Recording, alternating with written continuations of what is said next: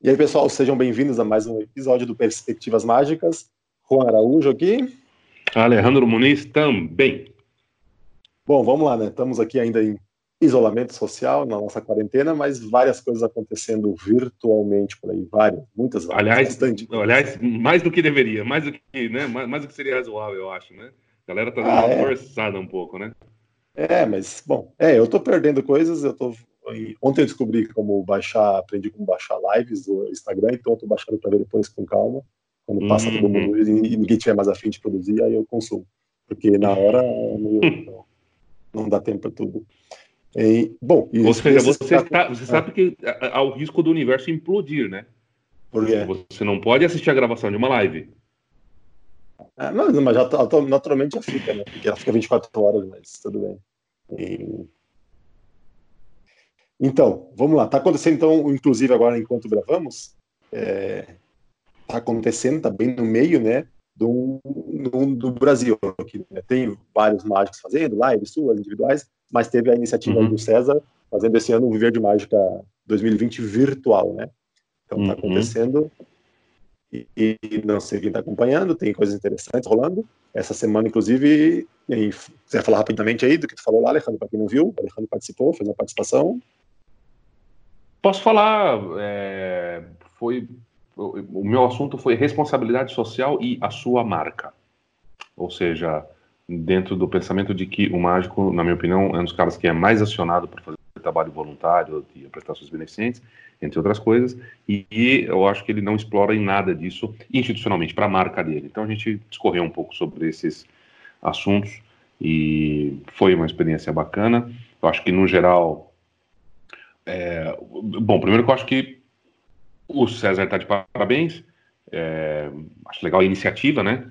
Que de fazer de novo, de fazer gratuita e acionar todo mundo de novo, porque, porque já tem um laço, né? Porque já tem um nome e tal. É diferente esse tipo de iniciativa quando é um mágico sozinho que vai lá, liga a câmera, faz uma live, do que quando é uma é, é institucional o negócio. Tipo Ele já está faz anos fazendo e ele envolve mais pessoas, então é muito importante. Por isso que eu falo, essa coisa quando é de um grupo, quando é em manada, quando envolve mais gente, cara, isso. Às isso vezes é feito, às vezes de é marcar.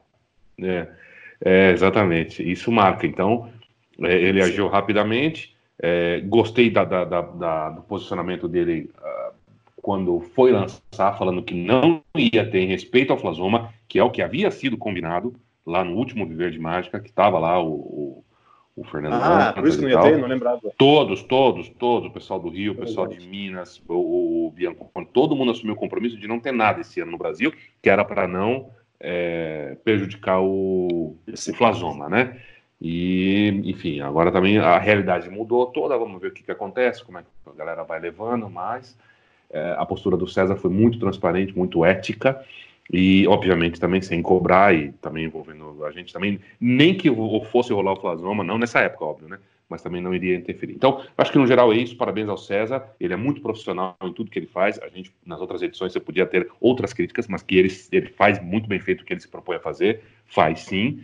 E e todo mundo que está participando também, obrigado. Eu acho, eu só, a gente só tem a agradecer e é isso aí. Alguns assuntos vão ser mais interessantes do que outros. Para uma pessoa vai ser outro, para outra, você vai tirar mais proveito, menos proveito. Isso é, é como sempre. Mas é, tá aí, viver de mágica, marcando presença e, e trazendo coisas e parabéns aos envolvidos. É, nós estamos indo, tá indo ao ar esse episódio domingo, agora, então tem mais uma semana aí de acontecendo. Então vão lá, quem não está sabendo, Acho é, você também vai sabendo, participar, né? Você vai fazer uma entrevista. Eu vou fazer uma entrevista com a moça lá da Espanha, que viria para o Flasoma, para falar um uhum. pouco da mágica na Espanha lá, como é que vai rolar depois da crise. Não que ela saiba, né? Ninguém sabe, mas para conversar um pouco. Claro, é, e ela tem um espaço mas eu vou puxar mais lá. É, é, Isso é uma iniciativa Isso, eu vou puxar também mais das, dos... Eu vou puxar também um pouco para ver, porque a gente sempre escuta da Espanha, tal, tal, mas como é que é mesmo o trabalho lá, quais são as frentes de trabalho, que acho que é algo que pode ser útil, né? A gente viu um pouquinho como passou por lá. Mas então é isso. Viver de Mágica, entrem lá, que se alguém não está inscrito, você bota aí Viver de Mágica no Google, deve aparecer, dá para se inscrever. Uhum. Eu não sei se vai ficar depois, não está ficando disponível. Talvez ele libere depois. Ah, anunciaram que não, né? qualquer... né? Então... É, é, pois é, que pena. Porque eu ia falar, quem tiver qualquer interesse, a modéstia não lhe permite, mas como é, o Alejandro, mas quem tiver qualquer interesse em trabalho voluntário, trabalho beneficente, entender um pouco mais como fazer disso de uma maneira um pouco mais em, eficiente. É, valeria a pena assistir, o pessoal curtiu muito nos comentários lá. E é isso, se desse para. Se não der, paciência. Depois a gente gravou a entrevista com o Alejandro falando tudo de novo aqui. Tranquilo. É, beleza. O que, que, mais aconteceu? Aconteceu então no fim de semana anterior, a esse que estamos gravando. E tá começando, né? Os shows, shows online, shows via live, hum. shows para com é, como é que é no chapéu, sentido. E teve uma iniciativa. Eu vou aproveitar e juntar com ingressos, última, né? Também vendendo ingressos, ingressos também. Assistir e até o Daniel K, que teve aí no Verde Mágico, anunciou que vai fazer um, mas ingresso doação beneficente para uma instituição lá, pela situação atual. E vou, junto, vou pegar agora fazer um, inverter aqui, seria o final dessa sessão aqui, seria indicar, falar de alguém, né, a personalidade da mágica. Então vou aproveitar falar aqui rapidinho e do que ele fez. Tem um cara chamado Nicolás, ou Nicolas Gentile, ou Nico Gentile, ele está usando mais agora, um argentino. Ele tem surgido aí, né, na, na cena há um tempo, na Argentina já bem conhecido. É um cara uhum. muito legal, é um cara bem diferente. Tem um outro dia, quando eu fui avisar a galera lá no grupo que eu participo, falar, ah, é um humor peculiar. Quem quiser ver, vai lá. Mas é um cara, ele vem do teatro, então tem todo um lance mais teatral, né? Uma dúvida, ele faz stand-up também, se eu não me engano? Não, não. Não, não? Ele até ah. faz várias piadas sobre. Geralmente o pessoal do teatro tem um certo preconceito com os stand-upeiros, e eu já vi ele fazendo algumas claro. piadas em relação a isso. Dá pra ver que ele tem essa birrinha da, da, da do raso, que é geralmente stand-up. É, Entendi. Mas, mas então, até isso é interessante falar um negócio, porque eu sempre vi esse lado mais teatral dele envolvido, acho que ele participa de peças de teatro mesmo, né? Sim, sim, sim. Mesmo. E, e, e, ele tem um podcast e, com. E, trabalha é, em minisséries de televisão também, em filmes, ele faz também. Ah, não vi, não sabia, isso não sabia. Como ator, sim, sim. E ele tem um podcast com o Merpin, que é bem legal, em alguns momentos mais é. que outros. É... Sim, não, mas, ele, mas eles estão aí levando um tempão já um podcast com o Merpin, não é qualquer um que consegue. Ah, claro. é, um tempo. É, um, um cara que se envolve, que procura. E tá fazendo um negócio que até a gente falou um tempo atrás, né? Em Alejandro, falou com outros caras, que tá acontecendo uma movimentação na Argentina. Ele faz um show assim, fixo, todas as quartas-feiras, show no chapéu, uhum. entrada, tá fazendo com faz marcha. É. é, não, e leva a galera, os caras tops, né, da, em nomes tops de linha da, Argentina lá e, e, de fora, às vezes, quando estão por lá, né. Então é isso, coloca aí no YouTube, pesquisem, Nico Gentili, tecnicamente ele é muito bom, assim, mas é, é, a apresentação é bem legal, bem diferente. Aquela coisa de ser original, autêntico, ele tem só. Ah, se, não há dúvidas que a gente está diante de um artista. Você olha aquilo, se alguém ainda está com alguma confusão na cabeça, alguma coisa, então tá, assiste você vai sentir. Não precisa definir, Exatamente. não precisa traçar. Você olha e fala, ok, é um artista. Você pode não gostar, que não tem nada a ver uma coisa com a outra, mas você vai falar, ah, ok, estou diante de um artista. Exatamente. E aí está falando dele, eu inverti então um pouco o Corner falar por quê? Porque foi uma das iniciativas que teve, eu já tinha visto anunciado, ficava curioso para saber, um show dele chamado Amable Traidor, que aí ele fez isso, ele colocou a gravação do show, né? A gravação que já tinha do show, disponibilizou durante um final de semana e a la gorra, como diz o espanhol, no chapéu. Quem quisesse lá tinha um link para fazer uma doação. Mas, estamos vivendo, né? Sem entrar grana, uma maneira de e capitalizar, monetizar aí um show que ele tinha gravado no teatro. E eu assisti, o Alejandro não assistiu, em, porque não deu na hora lá, e final de semana passou, mas eu, assisti, então, falar um pouquinho. Eu esperava outra coisa, eu admito. Por tudo isso que eu falei, né? Outra coisa não quer dizer nem pior nem melhor, falando outra coisa. E por esse negócio do, da, essa imagem que eu pintei de teatral, todo. Mas acho que até na entrevista do. Acho não, na entrevista do Rafa Santa Cruz ele cita ele e fala, ah, tem ou foi comigo, não sei tem o Nico Gentili, tem todo um trabalho teatral, tá? Então, teatral não precisa ser isso de botar roupas diferentes, ser o personagem, ser uma história, é uhum. usar hum. os recursos, né, teatro e usar. Então, claro. o show, eu erroneamente estava esperando quase uma peça de teatro, uma performance muito loucona, meio hippie, com mágica, alguns pontos. E não, não foi isso, não era isso. Esse show dele é um show de mágica. É um show de mágica, um atrás do outro, coisa sem um grande enredo, sem um grande roteiro, amarrando o outro, mas ele é muito bom, então ele usa todos os recursos, foi o que eu comentei com o Alejandro. Então, é, é muito engraçado, é, as técnicas, né, de, tem coisa de improviso, tem coisa, até outro dia eu estava vendo uma live dele, tem menos improviso do que parece, por mais que pareça ser, mas é tudo trabalhado. Então ele usa todos os recursos de corpo, de voz, de faz as imitações, tem os momentos bem fora da curva, bem diferente do que seria normal, mas tem os momentos que seria um número clássico de mágica, vamos dizer, mas aplicando todo esse recurso. Então foi legal, foi legal por esse lado, porque é um, um show de mágica, não é um show de teatro que tem mágica, é um show de mágica, mas com um cara assim, né, diferente, autêntico e como o Alejandro falou claramente, um artista ali, colocando Você sua voz, um colocando parênteses? sua, opinião, colocando, não, a gente fala às vezes em opinião, colocar a voz, né? outro dia eu ouvi, não precisa ser algo, o próprio Derek Delgado falou isso, e não, nada profundo, nada, é só ter um ponto de vista sobre algo, tu conhece o cara um pouco mais vendo da parte dali, se for assim, não for algo totalmente um personagem inventado. Então, fala aí, que antes que esqueça. Ah, eu queria só aproveitar o teu gancho, fazer um comentário, porque eu vejo que essa é uma confusão muito comum. Talvez a gente até esteja me repetindo, mas eu acho que é bom se repetir, porque as pessoas acham que, que para ter profundidade, para ter conteúdo, para ter relevância, é necessário contar uma história, ou vestir um personagem, ou colocar uma caracterização específica, ou se é para misturar. Não, cara, até porque se você forçar a tinta nisso daí, você faz teatro. Você vai estar fazendo teatro. Não é. Mágica é outra linguagem. Mágica é outra, é outra história. Quando a gente fala, procura teu personagem, tua, tua persona, ah, procura contextualizar, procura. Enfim, não tem nada a ver em, em fazer uma. Né, em, em, em criar uma narrativa linear, em colocar alguém que não é você e fazer tudo. Não. É, é, são outras formas de expressão. Então, só queria aproveitar como você se, até você se deixou levar por esse background que você tinha, Sim. conhecimento dele, e você esperou outra coisa, e não. Quando ele vai fazer É. teatro, ele vai fazer teatro. Nesse caso, não. Ele é só o cara usando outros recursos de voz, de corpo, de cena e etc e tal, para fazer mágica de outra forma. E, e eu acho que é legal só salientar isso, para as pessoas sempre se ligarem nisso. Exatamente, é, é isso mesmo. E é bem legal, se em algum, algum momento ele liberar de novo, acho que vale a pena ver. Uma, coisa interessante que eu até peguei para mim, assim, quero começar a pensar Uhum. um pouco, é, no caso que eu posso fazer com de humor, mas não precisa ser, pode ser para outras coisas. Qualquer coisa que ele usava, isso é uma coisa interessante. Qualquer elemento, qualquer rotina, qualquer segundo, minuto, foi pensado, né? Então, vai usar um, vai fazer um teste, que traz dois livros. Não são dois livros quaisquer, ele tirou alguma piada, um tipo de livro de um jeito, outro do outro. É, o lenço que ele vai usar é vermelho, ele já faz uma piada. Cada coisinha, ele tira coisas de cada momento, de cada. Chama o pessoal ao palco, ah, tem que vir ao palco. Ah, que graça eu posso tirar da vinda da pessoa, por que, que essa pessoa na outra?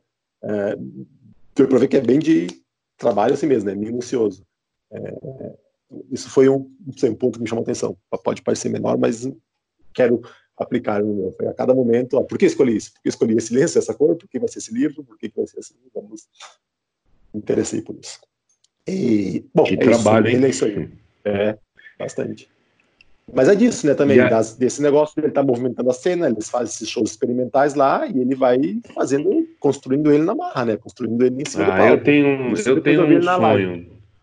É, eu tenho um sonho de, de, de ver isso acontecendo aqui no Brasil, especialmente em grandes centros. Eu não sei porque, creio que tem possibilidade de dar mais certo em grandes centros. Talvez seja até preconceito da minha parte.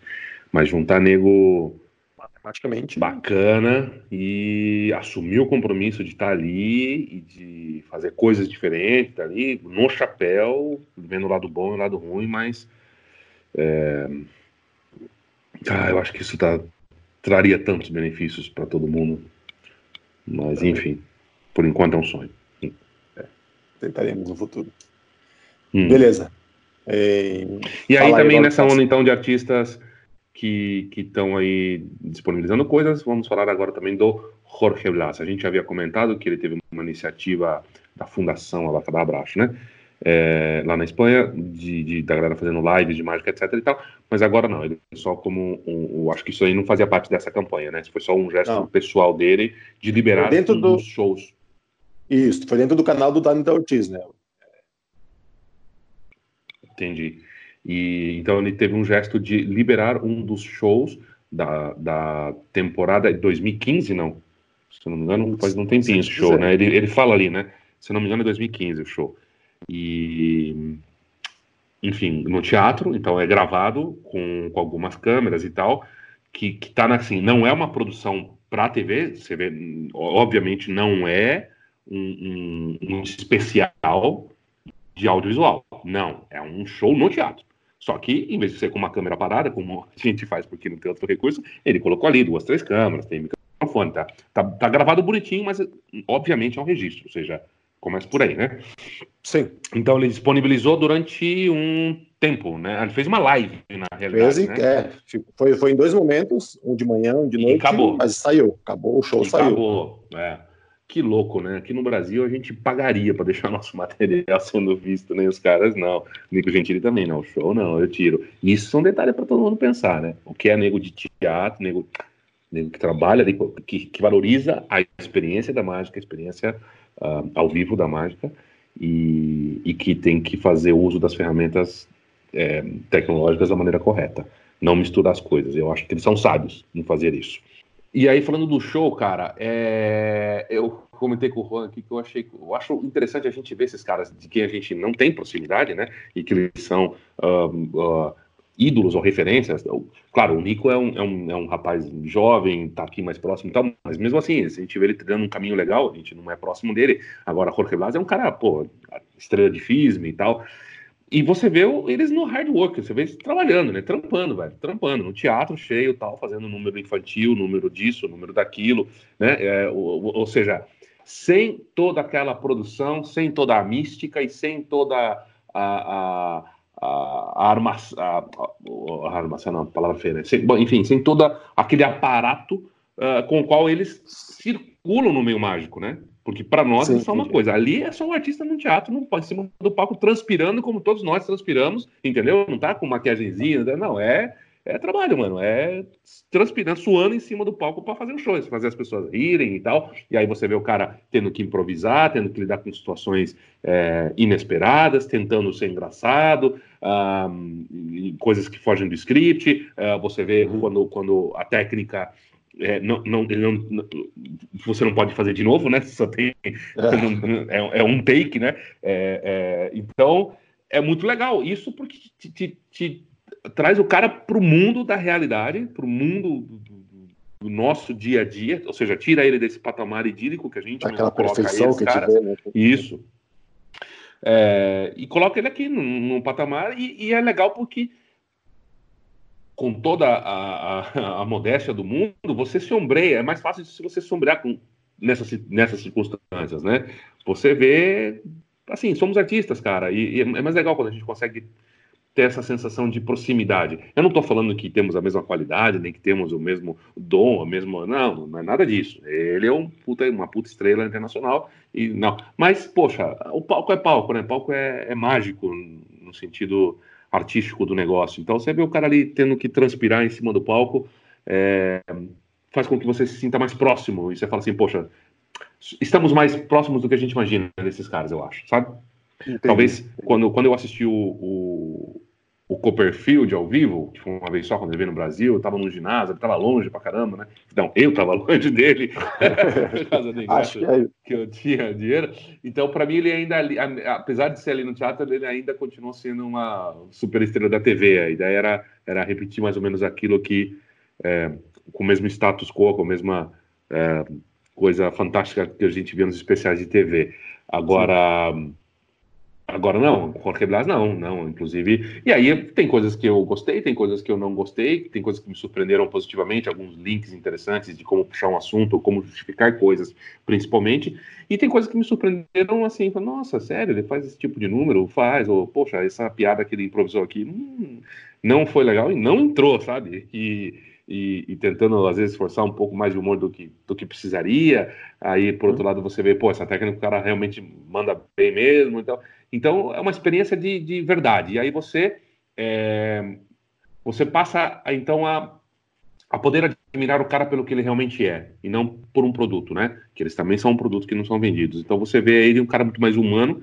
É, um, ou seja, tivemos a oportunidade de ver alguém com qualidades e defeitos, com coisas que manda bem, com coisas que não manda bem. Então, enfim, acho que noves fora, a experiência foi bacana. Você vai fazer, porra, que, que, show do caralho, nossa, eu queria muito ver, e não, não foi. Foi, ah, ok, foi um show bacana. Uh, esperava um pouquinho mais? Esperava, mas porque eu criei na cabeça algo, né? E, e aí, analisando que eu, ao, ao, ver que eu esperava mais, me perguntaram o porquê, e ao ver o que ele ofereceu, eu falei, pô, bacana, é, estamos aí ombreados né, nessa luta. Falei? Deu para entender alguma coisa que eu quis dizer, não? Deu, deu para entender sim. Deu, ah, deu para então tá. entender. é, esse eu assisti também e é tudo isso que o Alejandro falou. É, é exatamente isso, né? Eu, eu, particularmente, em alguns momentos, também isso, aquela expectativa que a gente cria, achei um pouco estranho alguns números, né, que, que nós faríamos, né? Eu falei, mas, tipo, cartas rasgadas, né, do de Aragão na Espanha ainda, que todo bom, mas se era um show mais antigo, então tudo bem. Eu tinha esquecido desse detalhe aí. E aquele tinha, talvez ele fez uma temporada nova do mesmo há pouco, porque eu tinha visto esse nome há pouco tempo. Palavra de Mago é o nome do show. É, mas, mas é, é isso aí. Eu, eu, também, também fui com outra expectativa, esperava algo muito, muito, não sei, mais inovador do que aquilo ali. Mas é uma puta produção, é uma puta coisa e é um puta show. É um puta show para familiar, para todo mundo. É um Sim, todo, cara, é um todos deveríamos assistir para ver é. link de uma coisa com outra, de não ter tempo morto e tal. Né? Isso. Né? É, só que isso, em alguns momentos, para mim, em vários momentos, para mim, na verdade, em vários momentos, é, o, me surpreendeu as, alguém poderia sair dali, eu esperaria que ele, por exemplo, no patamar que ele está, ele não se permitiria que um público dele, um público dele saísse dali e fosse num show particular na casa de alguém no aniversário e visse o mesmo número. E pode, e acontecerá. Por exemplo, talvez hum. com a mesma, não com a apresentação, né, mas então, isso me surpreendeu um pouco. Mas foi um belo show. Beleza? É aí. Isso? Sim, sim. E aí, e aí outro grande evento que teve foi fim de semana anterior ao que está sendo saindo ao ar esse episódio aqui foi o episódio, o evento da Vanishing Inc., que é a loja lá do Joshua J. com Andy Gladwell, Gladwell né? E que foi um grandíssimo evento, né? Eles falaram ele tinha 5 mil mágicos acompanhando. É, eles, né? eles falaram que foi é, o recorde mundial da história da mágica, né? É, que não é também um, é, com muitos registros, né? De eventos online. Ah, Isso você vai discutir com ele. É. Outro dia até vi a propaganda né, do, do, o, do Luiz de Matos, falou, é, primeira conferência Sim. online, evento, aconteceu 10 anos atrás, é verdade. Né, o Luiz de Matos fez na, fazia lá em 2010. Pois é, eu achei, quando eu vi isso aí, eu achei que ele ia disponibilizar de graça, ou pelo menos alguns episódios. Algum... Não, ele tá vendendo. Ah, né? não, começou para vender. É, acho que 50% é. do frete, não sei. Pois é. tá, e aí? O Finishing que, que, que, Inc., cara, é, a, Adorou, a, né? a, mesma coisa. Eu acho que a minha decepção foi maior com esse evento. É, eu esperava mas assim, aí também, isso, o problema é meu, né?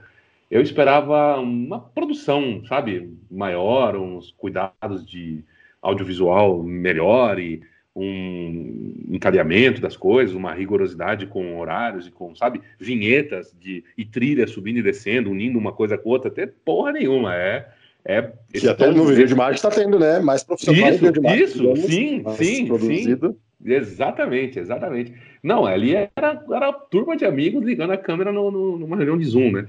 E, e tá, e é isso. Então, eu me, me levei esse baque. Falei, eita, nossa. Entendi. E aí. É, porque foi um bom tempo de, de antecipar, né? Tipo, anunciaram que ia ter. Dava tempo, né, sim. né? De fazer com. Sim, sim, sim. Então, aí eu acho que é o seguinte, cara a, se você tira todo o glamour, vamos dizer assim, né?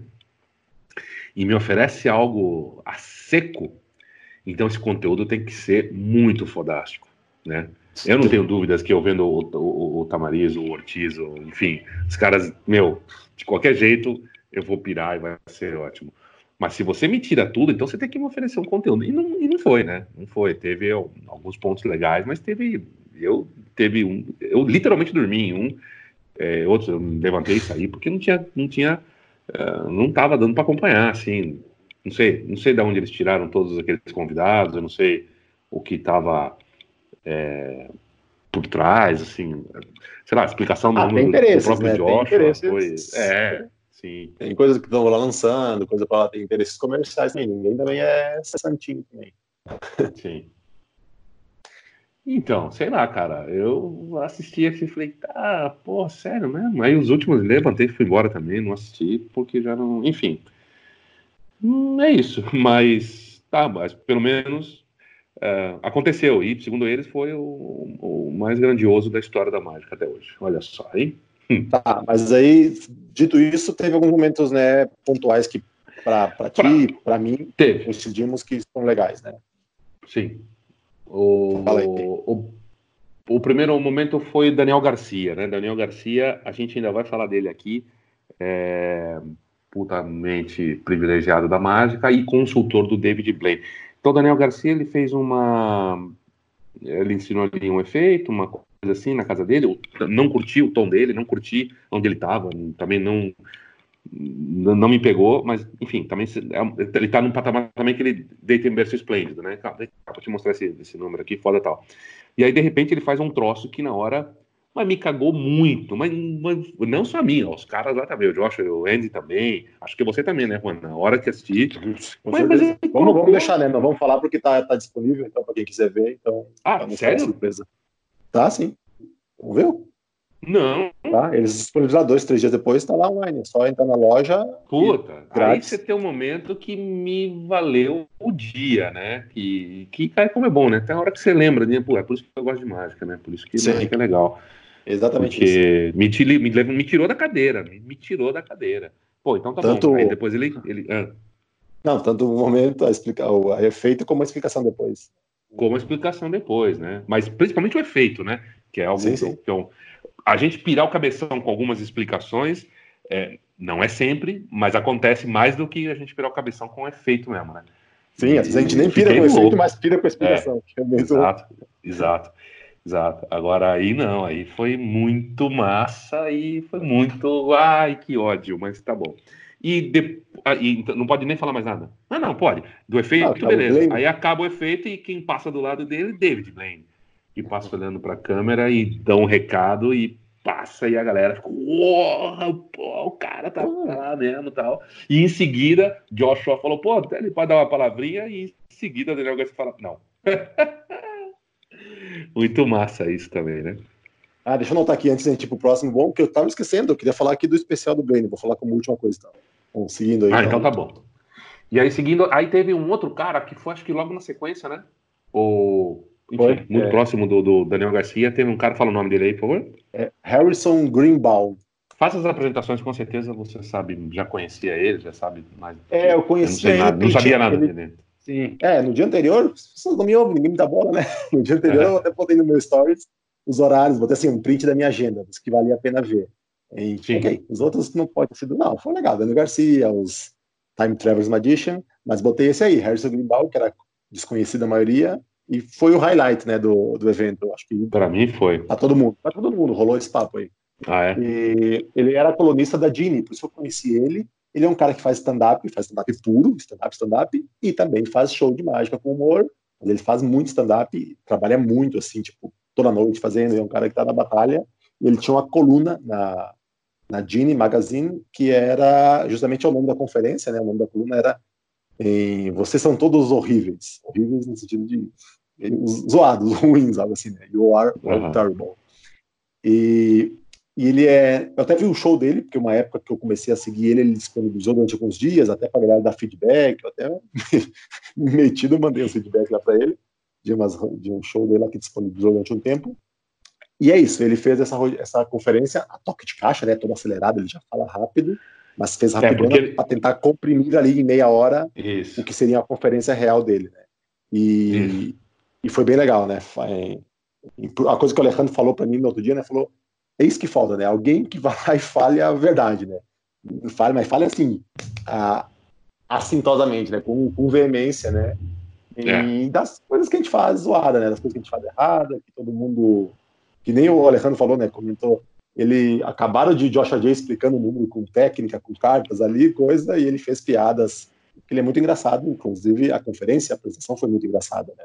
Está disponível lá, em inglês, mas zoando com isso, zoando com o fato de números de cartas serem excessivamente chatos muitas vezes, muitas vezes muito, zoando com o fato de, zoou com o próprio Congresso, falou, olha só que legal, estamos evoluindo, temos 11 homens e uma mulher aqui como Mas já é um passo, vamos lá, gente. É. E, então ele deu uma zoada com, com várias coisas e falou um pouco da, da, busca, né, por a gente ser um pouco mais artístico. E eu até, eu, eu até acho, né, eu, como eu falo, eu não preciso, eu não sou artista, eu sou um entertainer, entretenedor em espanhol seria fazer entretenimento, mas mesmo assim, entretenimento pode ser bom ou pode ser ruim. E o que ele fala ali se aplica já a um entretenimento em bom ou ruim, muitas vezes a gente faz.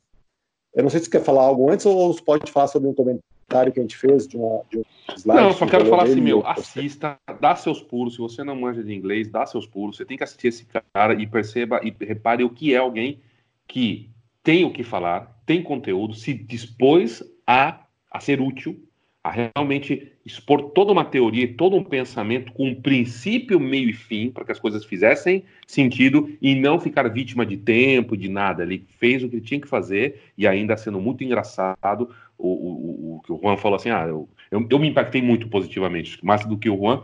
Ele falou: ah, você está sendo. Você caiu no golpe da, da parece engraçadinha. É, não me, e eu falei, provavelmente sim, acho que é uma coisa com bom humor, no caso dele, com bom inteligente e tal é, me cativou demais. O, o, o, o, não só o que ele falou, mas como ele falou. E eu só quero fazer essa, essa ressalva de como alguém se prepara para falar. Eu tenho tanto tempo, eu vou toda uma linha de raciocínio e eu vou concluí-la. É, ele, ele, ele destacou disso do que a gente falou antes, né? A falta de estrutura. Ele preparou, tinha os slides, ia passando, piadas durante Sim. a apresentação, piadas do evento, então ele se preparou bem, assim, né? Sim, e é um prazer, né, quando a gente vê isso, né? E eu acho Exatamente. que todos nós que tenhamos a oportunidade de ter a palavra, é, devíamos valorizar mais esse momento. Hoje, é com, né, com essa porrada de live, tudo que a gente está comentando, hoje, parece que qualquer um tem a palavra. E não é assim, velho. Não é só porque você tem um, uma câmera ligada na tua frente que você tem a palavra se conquista, né? A palavra você adoma, a palavra você é... enfim, e se por acaso alguma ferramenta está te dando essa oportunidade, né, não, não tira a catota do nariz, né, nessa hora. Vamos, valoriza, né, velho? Valoriza o que você está tendo e o tempo dos outros, né? Exatamente. É, então ele divide em duas partes, né? A parte é sobre falar um pouco a busca por tentar ser um pouco mais artístico nas nossas apresentações e outra parte especificamente sobre comédia, sobre como escrever comédia né, para mágica.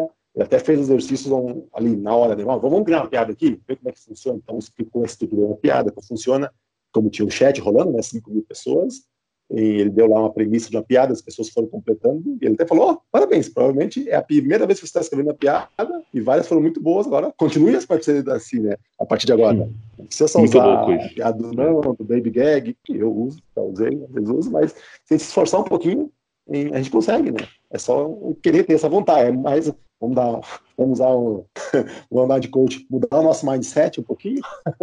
Meu Deus, e, que horrível. Que horrível, é, mas só para não, foi, piada, foi, foi a piada isso. É, se esforçar um pouquinho, né? Então, isso é, é o tipo esse, que é o tipo de conferência que eu falo que a gente sai empolgado, né? Infelizmente, Sim. muitas vezes é o de congresso, vamos... eu chamo de pós-congresso que dura dois Sim. dias ou empolgação. Mas beleza, vamos tentar segurar essa empolgação um pouco mais. Ah, ué, meu, não, mas isso não é privilégio só nosso, não, tá bom. Ainda bem que a gente tem isso, pelo menos, para dar dois dias de gás. Escuta, o, vamos, anota aí, cara, pra gente falar sobre isso um dia, porque o, o, o problema é que as pessoas não querem é, abrir mão daquele aplauso. Ela tem medo de substituir algo que não lhe entrega, que não lhe, não, não lhe proporciona a mesma entrega, entendeu? Mas isso a gente discute outro dia, que é bem interessante. Isso de se arriscar com as suas próprias piadas, o que a pessoa. Às vezes, eu conheço vários colegas que, que eles têm, eles criam material e tal, mas eles não não dão o último passo porque a outra piada ele já lhe garante um retorno mais confortável para ele. Mas vamos lá. Ah, entendi. Bom, sobre esse assunto ainda, é, eu postei lá no, no Instagram do, do Perspectivas Mágicas um, um print do slide da conferência do, dele, do, do Greenbaum, né?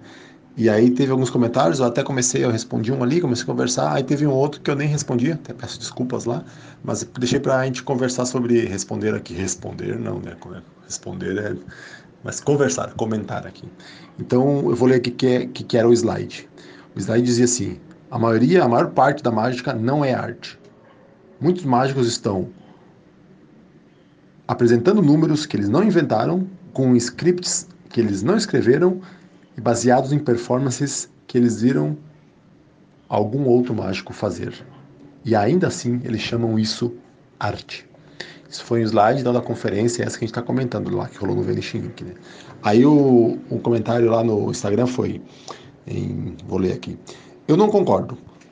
Se um mágico que, entre aspas, apenas reproduz truques e um texto de outros artistas não é artista, um músico que só toca músicas de outros compositores também não seria artista.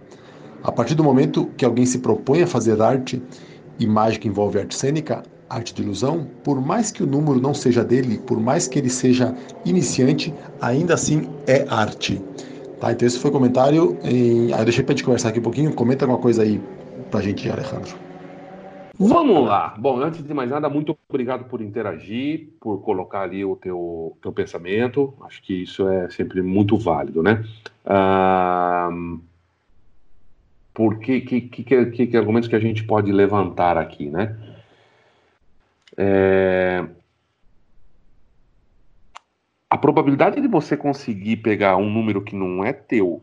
Bom, primeira coisa, ninguém defende aqui que todo mágico tem que inventar seus próprios números. Isso não tem nem cabimento, que a gente sabe que isso é, é, é né, é Pô, difícil pra caramba. É, tranquilamente existir o papel do intérprete na mágica como é o intérprete da claro, música. Claro, claro, claro. Já ia chegar ali. A primeira coisa é isso. Ninguém está advogando, uh, levantando aqui que para ser um artista, você só é artista aquele que vai inventar os seus próprios números. Falando especificamente da mágica, seus próprios números. Não, nada mais longe do que isso. Ninguém falou isso daqui. Uh, só que, aí vem, né? Se você quiser comparar com um músico, por exemplo, você tem, como o Juan acabou de falar aqui, o papel do intérprete. Para citar um nome aqui, gostando ou não, eu amo Ney Mato Grosso, eu acho que é um dos maiores intérpretes desse país, Elis Regina, uma outra gigante intérprete, pessoas que nunca compuseram uma canção e não precisam, mas quando a obra deles é deles, né? Então você tem algo que foi composto por outra pessoa, letra e música por outra pessoa, mas a interpretação deles é única e que muitas vezes, inclusive, se sobrepõe à própria obra. Aquela obra, é, como nossos pais, se não for cantado por Elis Regina, não funciona. Bel Belchior, que, que, que, é quem compôs, não, não é igual, né? O impacto que você tem. E a mesma coisa um ator um ator também, aquelas palavras já foram, já foram, já foram escritas. O diretor vai falar o tom que ele tem que dizer e ainda assim ele é um instrumento e um intérprete da coisa. Para você ser um intérprete, você se apropria aquilo de alguma forma, você ingere aquilo, você interage, você transforma e é transformado por aquele conteúdo e você devolve isso de uma maneira única, original, que somente você poderia fazer com a tua carga de interpretação, de reinterpretação, de significação da arte do mundo, dos teus pontos de vista. Ou seja, você caminhou, você foi na direção, você produziu algo que não existia de outra forma, por mais que aquilo já tenha sido escrito, já tenha sido inventado. Uma coisa não tem nada a ver com outra. E ainda mais se você me falar de um principiante que pega um número Pega, você pega um efeito que foi inventado e você pega o mesmo texto que o cara apresentou, você pega a mesma música, pega o mesmo figurino. E ainda mais sendo principiante, o que, que é um principiante? A pessoa que está se descobrindo, ele está entendendo as coisas, começando a despertar valores. Esse cara não está fazendo arte, ele provavelmente está fazendo terapia ocupacional. Você ter a intenção de fazer arte não significa que você está fazendo arte. Desculpa. Só que você quer. Que em algum momento ele chega lá, né? Claro, óbvio. E você tem gênios também, que o cara nunca fez nada, pegou um baralho pela primeira vez, enfim, qualquer coisa, e o cara produz algo bacana. É muito difícil a gente ficar falando de arte. Quando você está diante dela, você sabe o que você está falando, né?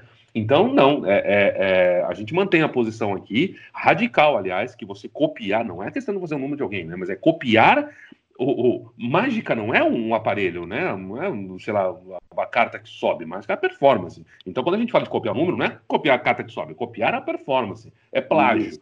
E no sentido de cover. Aí você tem a banda cover. Que ainda assim, a banda cover, para quem é músico tal, ainda consegue ver as diferenças e vai como uma homenagem. O cara se vende fazendo um tributo e tal, né? É, é, mas é outra história. E, e, e para poder fazer aquilo, você tem um arsenal técnico para reproduzir aquilo que outro fez. Mas acaba na imitação. Você nunca é valorizado como artista. Você, hum, como artista, enfim, você é cover, né? Ah, bacana, legal. É, é, não é qualquer um que vai conseguir fazer aquilo. Mas, enfim, entra como uma homenagem ao artista original, digamos assim, né? Hum, é, o que na mágica não acontece. O nego vai lá e fala que é dele. Então você vê, em qualquer situação, na situação mais bizarra, aquela apresentação bizonha da neve chinesa, com um texto, o texto que não é do cara, a música que não é, não é que não é dele, não partiu dele, aquilo não faz sentido para ele, aquilo não, não, não comunica nada dele, ele não sai. É, ele não tem, não tem, ele não consegue nem pensar sobre aquilo, simplesmente reproduz aquilo daquela forma bizonha num ambiente que, num outro contexto que não tem nada a ver, é, é totalmente vazio de, de qualquer coisa de, de, artística e mesmo entretenimento, entretenimento péssimo, ruim, ruim. E aí, Juan? É isso. Não, eu queria pontuar, claro, porque o que acontece? Eu postei ali um slide da conferência do cara. Na conferência ele contextualiza, claro que tirando só o que ele está falando ali, naquelas letras que eu li ali, é isso. O cara que copia, o texto não é dele, e baseada na performance de outro. Tudo isso pode ser algo artístico. Um texto de outro, um, um número inventado por outro, com o texto que ele não escreveu, alguém pode ter escrito para ele, tá claro isso, né? E eu posso ter me inspirado em alguém. Só que, claro, na conferência o cara fala sobre isso, fala o que o Alejandro falou aqui agora. Então, uhum. isso, só aquele post, só aquela imagem estática que eu postei pode dar essa interpretação. Mas é isso, para comparar isso, o que a gente vê acontecer não é a imaginação, o que a gente vê acontecer ao nosso redor, o que a gente faz, falo por mim, faço em alguns casos, já fiz muito mais, ainda estou tentando me livrar de vários, mas muitas vezes faço, pego uma rotina, faço igual como foi vendido, às vezes é vendido uma apresentação, não é? Eu não segredo nada e eu lá faço. Não tem nada de errado com isso. O cara vendeu para isso, mas é pobre artisticamente. Já fiz, faço, estou tentando me livrar. Então, a gente está falando de é concepção é... da coisa, né? É a própria concepção do que, do que é aquilo na tua mão que a gente acaba não, não pensando e pega o que vem pronto, né? Exatamente, isso a gente sabe. Se a gente negar que isso acontece, é, é, e claro, e não é todo mundo falar, usar o exemplo de, de, de músico, de artista, né? E que todos, o Alejandro citou, Eles Regina, nem Mato Grosso, não é todo cara, todo músico que é um artistão também. Então é isso, vai ter cara que vai pegar a música e vai cantar e, ok, é, é, se equipara ao mágico que faz o que a gente faz. E, beleza? Então é isso. Uhum. O compositor, o intérprete, a banda, o músico experimental, aquele que vai tocar só, aquele que entra num determinado é, estilo musical porque é o estilo da moda e que quer ganhar dinheiro. É, você tem vários paralelos para fazer, né? inclusive. E, e, o mágico corporativo, Juan, tá ligado? Sim. É o jingle. O que, que tem? é o jingle. Ah, sim, sim, sim, claro. É o compositor e... de jingle. Algo encomendado para. Alguns são muito valorizados no meio, mas os artistas olham para ele e falam: é, ok. Sim puta músico para fazer jingle. É, tem, tem ter o mínimo ofício, mas para outra coisa. Isso, não, e de repente tem, tem, os caras também que tem o talento de fazer arte e quando precisa, por grana tal, vai lá e faz um jingle, entendeu? Mas é... Exatamente. Está se divertindo com essa analogia? Você não tinha pensado nunca nisso, agora tá achou? É boa. Não, não, faz tempo. Isso, essa conversa eu tive com o Tubino há 25 ah, é? anos atrás. É. Vamos lá. Entendi. É, tá, vamos finalizando aqui, que já tá longuíssimo, mas paciência. Estão todo mundo aí sem fazer nada em casa mesmo? Espero que não. Espero que não esteja. espero que não esteja. Espero que você não esteja fazendo então. lives. É, é, esse podcast é para diminuir o número de lives. Não, tô brincando, nada contra. Em rapidinho, então, sobre o especial, vai, nossa, vai parecer.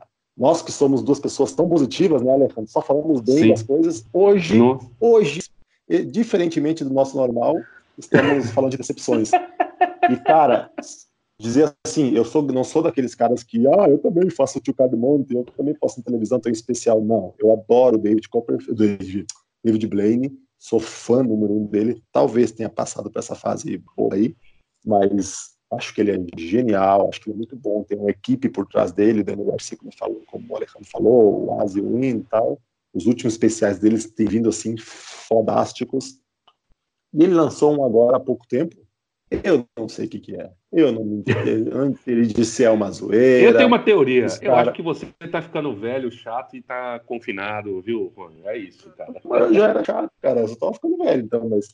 Não, puta, mano. Os últimos tinham um história, segmento, era baseado numa coisa, ia todo ao redor especial, ia costurando isso e finalizava.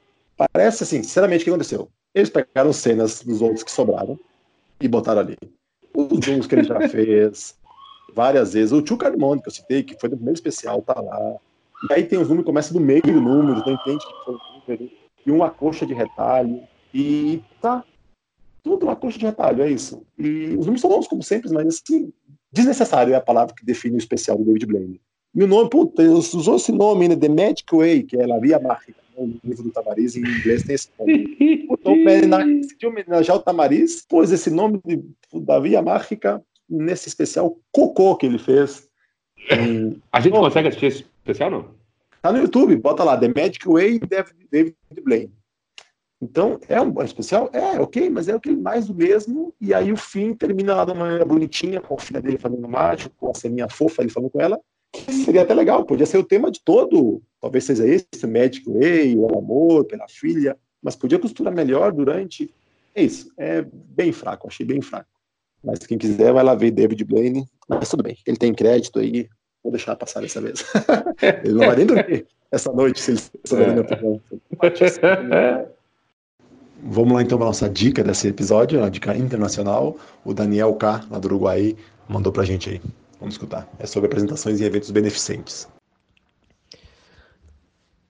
Cada tanto hago funciones a beneficio, funciones gratis, eh, para hogares eh, de, de, ancianos o de niños, o aquí se le dice oratorios, eh, niños que vienen a, a, tomar la merienda y se les da un, un, curso de, de catequesis, por ejemplo.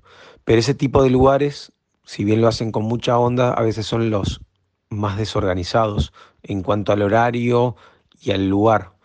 Entonces no tengo problema en hacer esos espectáculos, pero es importante tener las cosas bien claras, decir a qué hora voy a actuar y en dónde voy a presentar el show, para qué cantidad de personas, si se necesita amplificación o no, pero principalmente el tema del horario, porque a veces uno te hacen, te hacen llegar al, a, te hacen ir al lugar y tenés cuatro espectáculos previos que también van a beneficio y tenés que esperar dos horas para actuar entonces lo mejor es decir, bueno, yo voy sin problemas, pero respeitando o horário. Então, coincidentemente, né, eu, eu, passei também por esse assunto no, na minha talk ali no, no Viver de Mágica, né?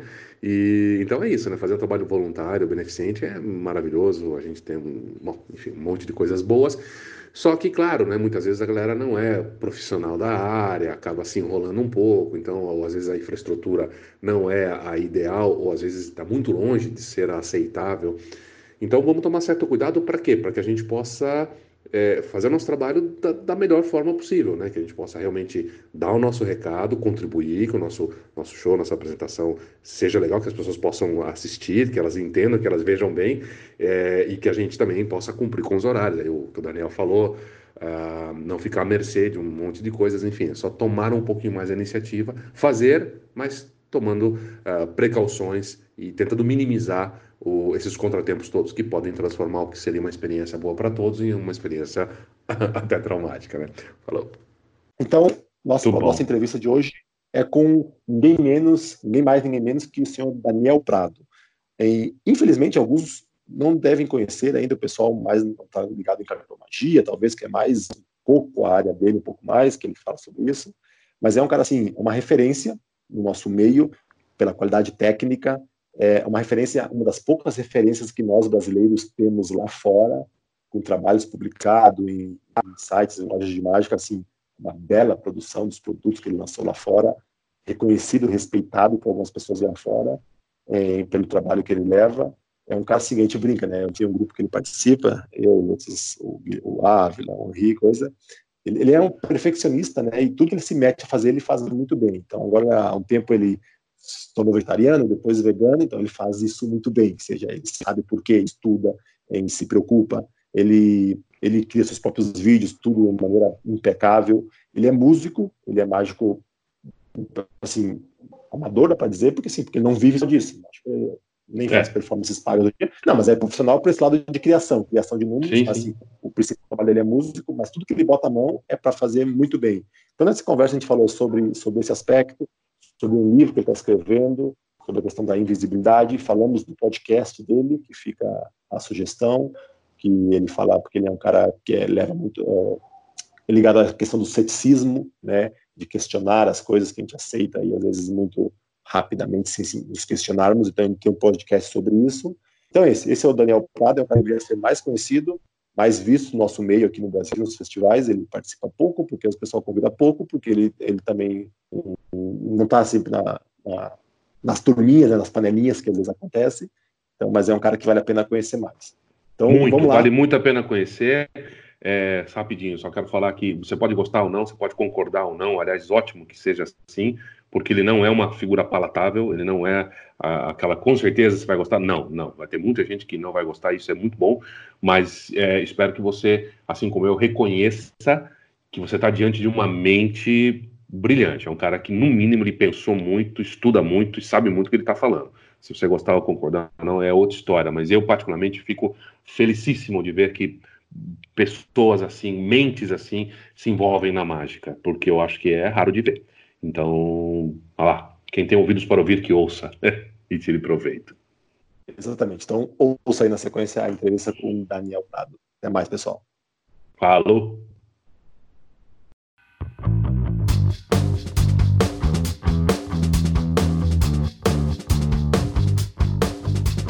E aí, cara, primeira coisa, agradecer a, a aceitar nosso convite para vir aqui conversar com a gente, ainda mais nessa época, né, com tanta, tão ocupado, tanta coisa para fazer aí em casa, imagino. É, tá, é muita, muitas reuniões, né? Uma aqui na cozinha, outra no meu quarto, na sala. Puta, tá, tá difícil, tá difícil, cara. Eu que agradeço, cara. Puta, puta honra participar, legal mesmo. Workaholic. Tô muito feliz com o convite. É, não, e curiosa, curiosamente, eu tava falando pra um amigo agora, ele me mandou uma mensagem e falou assim: Ô Daniel, mandei um negócio lá pra você e tal, você leu faz, sei lá, uns dois dias. Eu acho que faz dois dias, sei lá. Eu falei, pô, meu, você não acredita que eu tô mais produtivo do que o normal agora que eu tô preso? Porque, sei lá por que motivo, sei lá. Você sabe que dá, dá tempo de fazer as coisas e começa a fazer. Pô, quando eu tô em casa normalmente, sem estar tá de quarentena, porque é o normal, né? Era o normal bate uma preguiça, assim, você fala, pô, tô em casa, acho que eu não quero fazer isso. De repente, hum. cara, parece que você tem que fazer tudo, cara. Eu tô fazendo coisa pra caramba, você não paro, velho. Ah, é? Que bom. Tô gostando até. Que bom. É. é. Que bom. Você não tem filhos, né? Ainda não. Ah, Daqui tá a dois meses a situação muda. É. Ah, dois meses! É mesmo, mano? Dois meses, é. Ih, é. que beleza! Aí vai ficar bom. Aí vai ficar bom. Aí vai ficar. eu vou ter mais Show. coisa pra fazer. A gente já marcou, falei pra eles, vamos, quando é que nasce esse tempo? Eu perguntei pra ele, falei, ah, vamos marcar antes, porque depois aí já ferrou, aí não ia ter mais, não ia ter é. mais gravação. É. Né? Tem razão. Vai ser, um pouquinho, vai ser um pouquinho difícil. É. vamos falar do, do, de mágica então, senhores, ou não? Vamos ficar vamos aí, vamos aí. Tricotando. Vamos aí. vamos. Vamos lá então, vamos começar já num assunto específico bem, porque eu sou um jornalista investigativo, então tá, eu claro. descobri ali, tem mais umas fontes aí que... Não, a gente já conversou, eu sei que tu está trabalhando aí um tempo fazendo anotações, escrevendo, estudando, pensando sobre que talvez seja uma das... Não a tua, mas uma das tuas filosofias dentro da mágica, a questão da invisibilidade. Né? Faz sentido isso que eu falei? Uhum. E se faz, conversa, fala pra gente um Sim. pouco do que, que, se trata esse teu estudo que tá fazendo e a gente vai conversando. Sim. É, pô, tudo, tudo começou quando eu tava estudando. É, eu comecei. Comecei não, né? Vou, vou resumir da, da última parte, vai. Eu tava trabalhando bastante em, em card table, né? Cartomagem de mesa. E eu, eu era bastante fascinado com o aspecto do, do jogador, né? Do, do card sharp, do trapaceiro. E aí eu estava um dia na academia lendo um livro, o um livro chama O Porco que Queria Ser Comido. Eu não sei, em português não tem esse livro com esse nome, eu não vou lembrar o nome agora, mas em inglês é The Pig That Wants to Be Eaten. É, e é um livro sobre experimentos mentais. E um dos experimentos que o cara sugeria era questionar o que você faria caso fosse invisível, né? Eu tava lendo esse livro na academia, Bianca tava na academia, eu tava numa época que eu tava meio ruim de saúde e tal, eu não tava treinando, tava só acompanhando ela. Eu li aquele livro e eu matei uma charada que tava me incomodando fazia um tempo, que era por que, que eu era fascinado por um trapaceiro, né? Tipo, o que, o que, que tava me causando esse, esse, esse fascínio? Eu já tinha lido, nessa época, eu já tinha lido The Magician and the Card Sharp, que é um livro sobre Dai Vernon, né? E a, e a busca dele pelo, pelo Alan Kennedy, né? Que era o cara que dava Center Deals, né? Já tinha lido o livro, tinha ficado mais fascinado ainda pela história e, e o próprio Vernon é, foi um obcecado por esse assunto a vida inteira dele. E me bateu essa pergunta, né? Por que, que, eu, por que, que eu tô achando legal? Por que, que é bonito, né? Pra mim? Por que, que me fascina a figura desse cara lá que senta num, numa mesa de baralho e engana todo mundo, né? Sendo que para os meus valores e princípios morais, assim, eu julgaria esse cara como um criminoso, né? E aí me deu esse, esse, esse insight, cara, de que talvez o meu fascínio não fosse pela figura do trapaceiro, e sim pelo fato dele se mover invisivelmente, né? Eu comecei a refletir sobre isso e me dei conta de que talvez esse fosse um ponto em comum, né? um, um, um elemento que conectaria diversos aspectos é, que são relacionados à mágica. Por exemplo, a história dos sacerdotes, a história da religião, é, do trapaceiro, do mágico. Tudo de, de alguma maneira se conectaria nesse ponto que é o ponto da invisibilidade, do fascínio do ser humano pela invisibilidade. É, e por que, que esse conto me chamou atenção? Esse conto é o conto do Anel de, de Gaiges, Gaiges, perdão. É um conto que Platão é, escreveu no, na, na, República, no livro 2, em que ele diz que um sujeito encontra um anel e quando ele põe esse anel ele fica invisível. E ele começa a questionar a, a moralidade dele. O que, que, é, o que, que é moral? Moral é só aquilo que a gente é, faz porque as pessoas estão olhando pra gente ou é aquilo que a gente acredita, né? E quanto tempo, e o, o questionamento que o livro o The Pig, That, The Pig That Wants to Be Eaten propõe é justamente esse, né? Quanto tempo você precisaria para para ser imoral, para fazer alguma coisa é, criminosa, antiética, a partir do momento que ninguém estaria te observando, uhum. né? E aí, cara, nessas investigações eu comecei a, a, perceber que talvez o ser humano seja realmente fascinado pela invisibilidade, não pela figura do ilusionista ou pela figura do trapaceiro. Quando você se imagina invisível, o que você faria? E muita gente vai talvez responder que tentaria adquirir poder ou adquirir, que é o que acontece no caso do, do conto de Jages, né? O cara vai lá, ele mata o rei, ele é, se casa com a rainha e tipo, cara, ele pega o poder para ele, né? Quanto tempo alguém precisaria para a partir de se, se tornar invisível é, cometeria algum, alguma coisa que ele consideraria imoral antes de ser invisível, né? É, exatamente.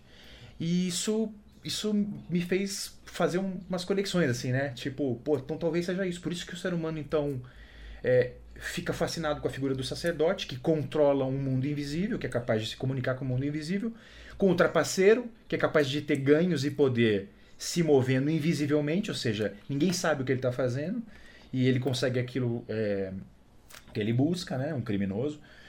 É, e o próprio, o próprio mágico, né? Que é uma personificação de tudo isso. É o cara que consegue manipular forças invisíveis, né? E é uma teoria que eu estou elaborando, na verdade. Já, já fiz várias, várias outras conexões a partir daí, mas é, começa aí, né? O, a teoria começa aí. Tá, mas aí, isso só para eu entender. Dentro da, da, da para ver se eu entendi certo quando eu li o teu, porque tem um artigo lá para quem quiser ler também, ou tem um artigo lá na Vanish Inc, né, que tu fala aí quando tu lançou uhum. o teu número, depois a gente vai falar dos números na frente. Mas aí, então isso tem relação também com a parte da invisibilidade, claro, da, das nossas técnicas, né? Não é só dessa Exatamente. mais, em, mais mística, coisa assim, da, mas mais da, da invisibilidade e, que a gente isso. precisa ter para conseguir alcançar que é nosso objetivo, que é o impacto mágico, o astonishment, tudo isso, é. né? E... Exatamente. Quando, quando eu tive essa epifania, né, que eu me liguei que talvez esse fosse um ponto em comum, esse, esse, esse esse assunto surgiu para mim justamente porque eu sou muito interessado em outros aspectos, né, de da vida e que, e que tem alguma conexão que a mágica me fez enxergar de maneira diferente, né, como as religiões, como crenças e como superstições. Então esse assunto me interessa e esse esse esse momento em que eu percebi que a invisibilidade fazia essa conexão me deu esse esse panorama geral. Ao mesmo tempo, eu comecei a questionar por que, que eu estava estudando tanto e quão isso, quanto isso era relevante para um mágico, né? Quanto essa necessidade de se permanecer invisível era, necess, era importante para o mágico. E aí eu conectei de maneira um pouco mais sólida com o livro que eu tinha lido, The Magician and the Card Sharp.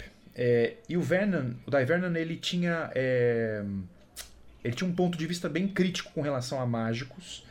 É, e ele fazia um paralelo com com os trapaceiros na medida em que é, a cartomagia, pelo menos, vinha do mesmo lugar, né? Do, da trapaça com as cartas e da, da a, a, a, mágica e a trapaça com cartas meio que se mistura, né? A história se mistura. O próprio é, Expert of the Card Table, por exemplo, é um livro que junta essas duas coisas, né? Uhum. O Divernon, ele olhava com um certo desdém para os mágicos, porque ele acreditava que os mágicos não se empenhavam tanto a ponto de. de... Ah, cara, é difícil é, sintetizar isso, vou, vou tentar falar, fa- é, falar de outra forma. Ele admirava os trapaceiros justamente porque os trapaceiros tinham que colocar a vida deles em risco, é, colocar a arte deles, né, como é, indispensável para para a vida deles, vamos dizer assim. Se, vai. se Cada vazar, vez que eles- você morre. Vazar morreu, é. é A ideia é essa. Vai ser um moleque ranhento Não- só falando, ó, tá ali na mão dele. Vai ser isso que vai acontecer. Exatamente, é. Considerando, considerando a época, né? Eu não sei como é que é hoje, eu não faço nem E ideia. é importante. Eu cheguei, inclusive, até. Pode falar. Não, não, Leandro. conclui. É, a, a importância que o card sharp, né, que o trapaceiro dava para o seu estudo técnico era a maior possível, porque a vida dele estava em risco. Enquanto que o mágico não estava perdendo nada. Né? O mágico não tinha nada a perder, basicamente, exceto a reputação dele, eventualmente, mas assim. Não tinha como ele ter o mesmo empenho. Então ele considerava que os mágicos eram um pouco preguiçosos nesse sentido, né? E aí Como a- é que ele a- tava certo de novo? é, exatamente. E aí, cara, o lance da invisibilidade fez esse, esse outro clique, né? Então, eu realmente preciso ser invisível se eu quero ser um, um trapaceiro, porque eu não tenho alternativa. A alternativa é eu tomar um tiro. E eu- Caso- agora vou, veja- então agora vou bem. entrar de novo com aquele parênteses que eu queria fazer, que não é só Pode falar. essa coisa é, já de cara, se eu errar, é, eu vou morrer, como ter que lidar com essa, com, com esse sensamento, com esse raciocínio antes, com essa emoção antes, né? A gente vai pra lá se- sabendo é. que se errar você vai passar um mau momento, mas tudo bem. Então, não só você não pode errar porque você vai morrer, mas você ou seja, a- não é só a técnica, mas o teu emocional que tem que estar muito Isso bem vai quando- influenciar no- Sangue frio, claro. Perfe- é, perfeitamente, perfeitamente. E, e aí talvez, né, talvez venha um pouco é, venha um pouco à tona o lance de que você tá quando é que você se considera preparado, né? Tipo, tecnicamente falando, né? Porque a gente, a gente sabe, né, que toda vez que a gente vai tentar apresentar um número, a, a gente que é autocrítico, né? Eu conheço vocês e tudo mais, sei da, da, da, da- não só da competência, mas do nível técnico altíssimo de vocês.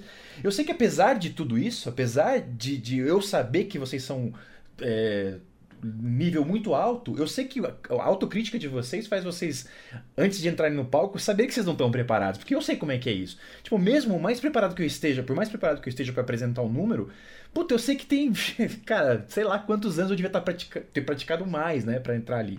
Mas isso é uma, é uma questão de, de aprender a lidar com isso no nosso caso, né? Mas me fascina também isso, né? Como é que, como é que esses caras que trapaceavam lidavam com esse sangue frio, né? Como é que o cara sabia que, tipo, meu, eu não posso falhar um second deal, sacou? Porque se eu falhar um second deal, acabou, cara. Porque se o dedo escorrega, eu tô fazendo second deal, às vezes meu dedo escapa a carta, assim, sabe? Porra, uma dessa aí, cara, já era. Tipo, tudo que eu, tudo que eu construí ali pode pro vinagre, né?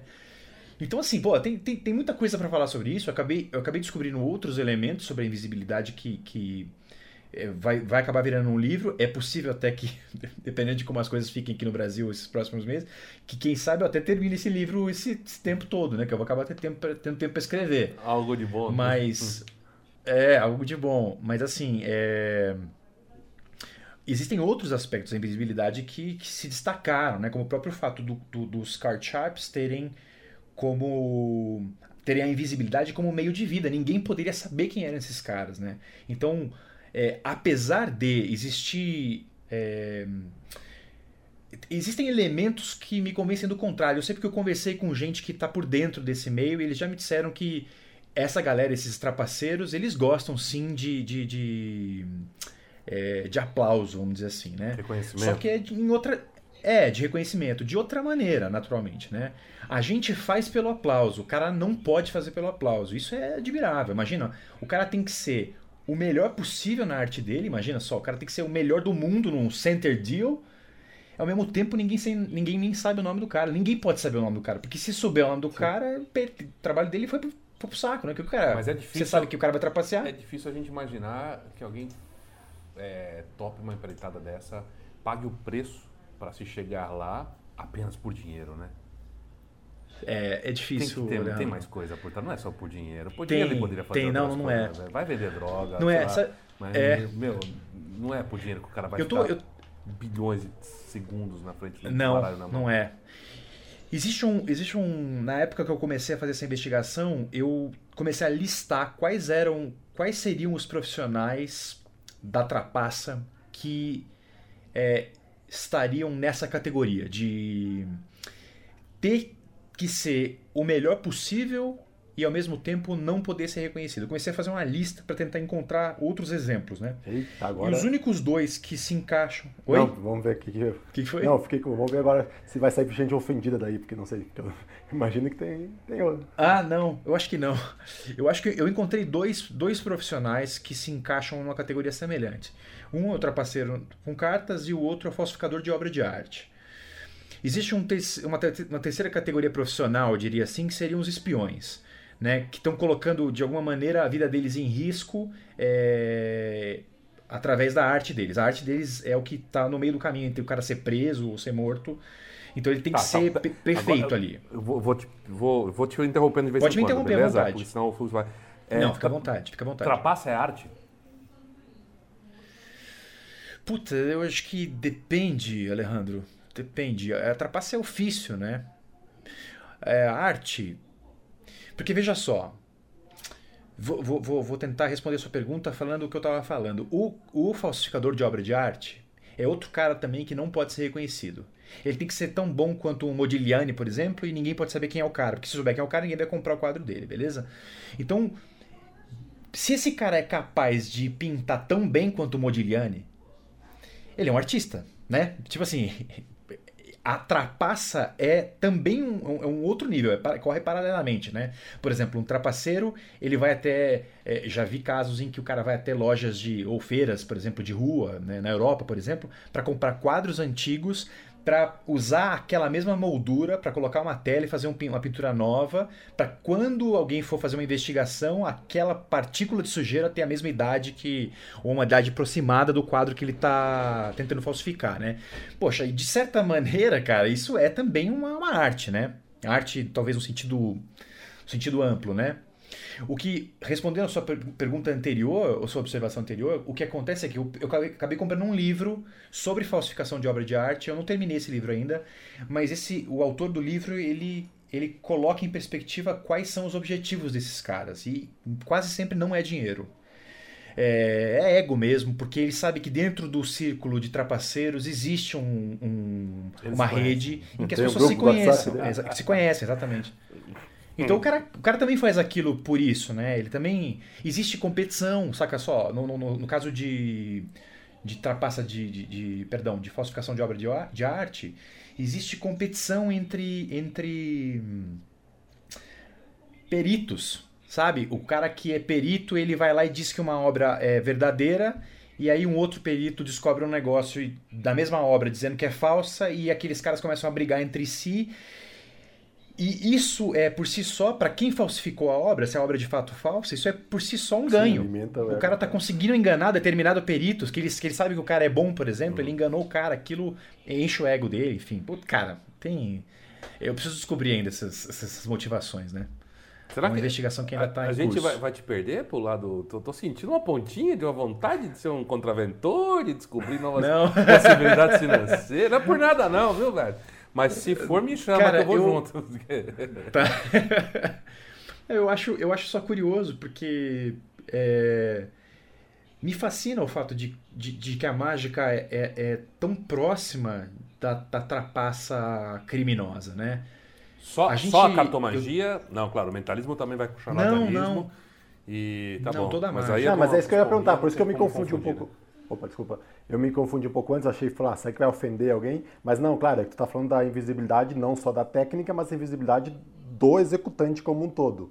E aí não entraria é. os charlatães em, em várias esferas que, que poderiam alguns se ofender, né? Crenças, uhum. religiões, coisa, que é o que onde o mágico fica. Sim. Todo, tá ali a figura que tu sabe, o cara tá fazendo, tá fazendo, mas então Isso. aí se re, aí se resume, não que seja pouco, mas se resume a técnica, tem que ser invisível, mas não é diferente do dos exemplos que tu citou aí, né, do, do falsificador, do espião, do cara de trapaça, que ele Sim. tem que ser invisível como um todo. Ninguém pode estar sabendo nem que está acontecendo nada. Isso.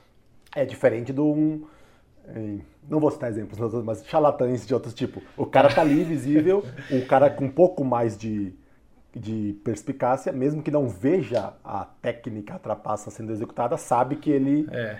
em- ele não é transparente a trapaça. O mágico fica aí, né? Todo mundo sabe É. que ah, o cara tá ali, é um show, uma diversão. Todo mundo sabe. Mas mesmo assim eu posso aplicar esse, essa, essa.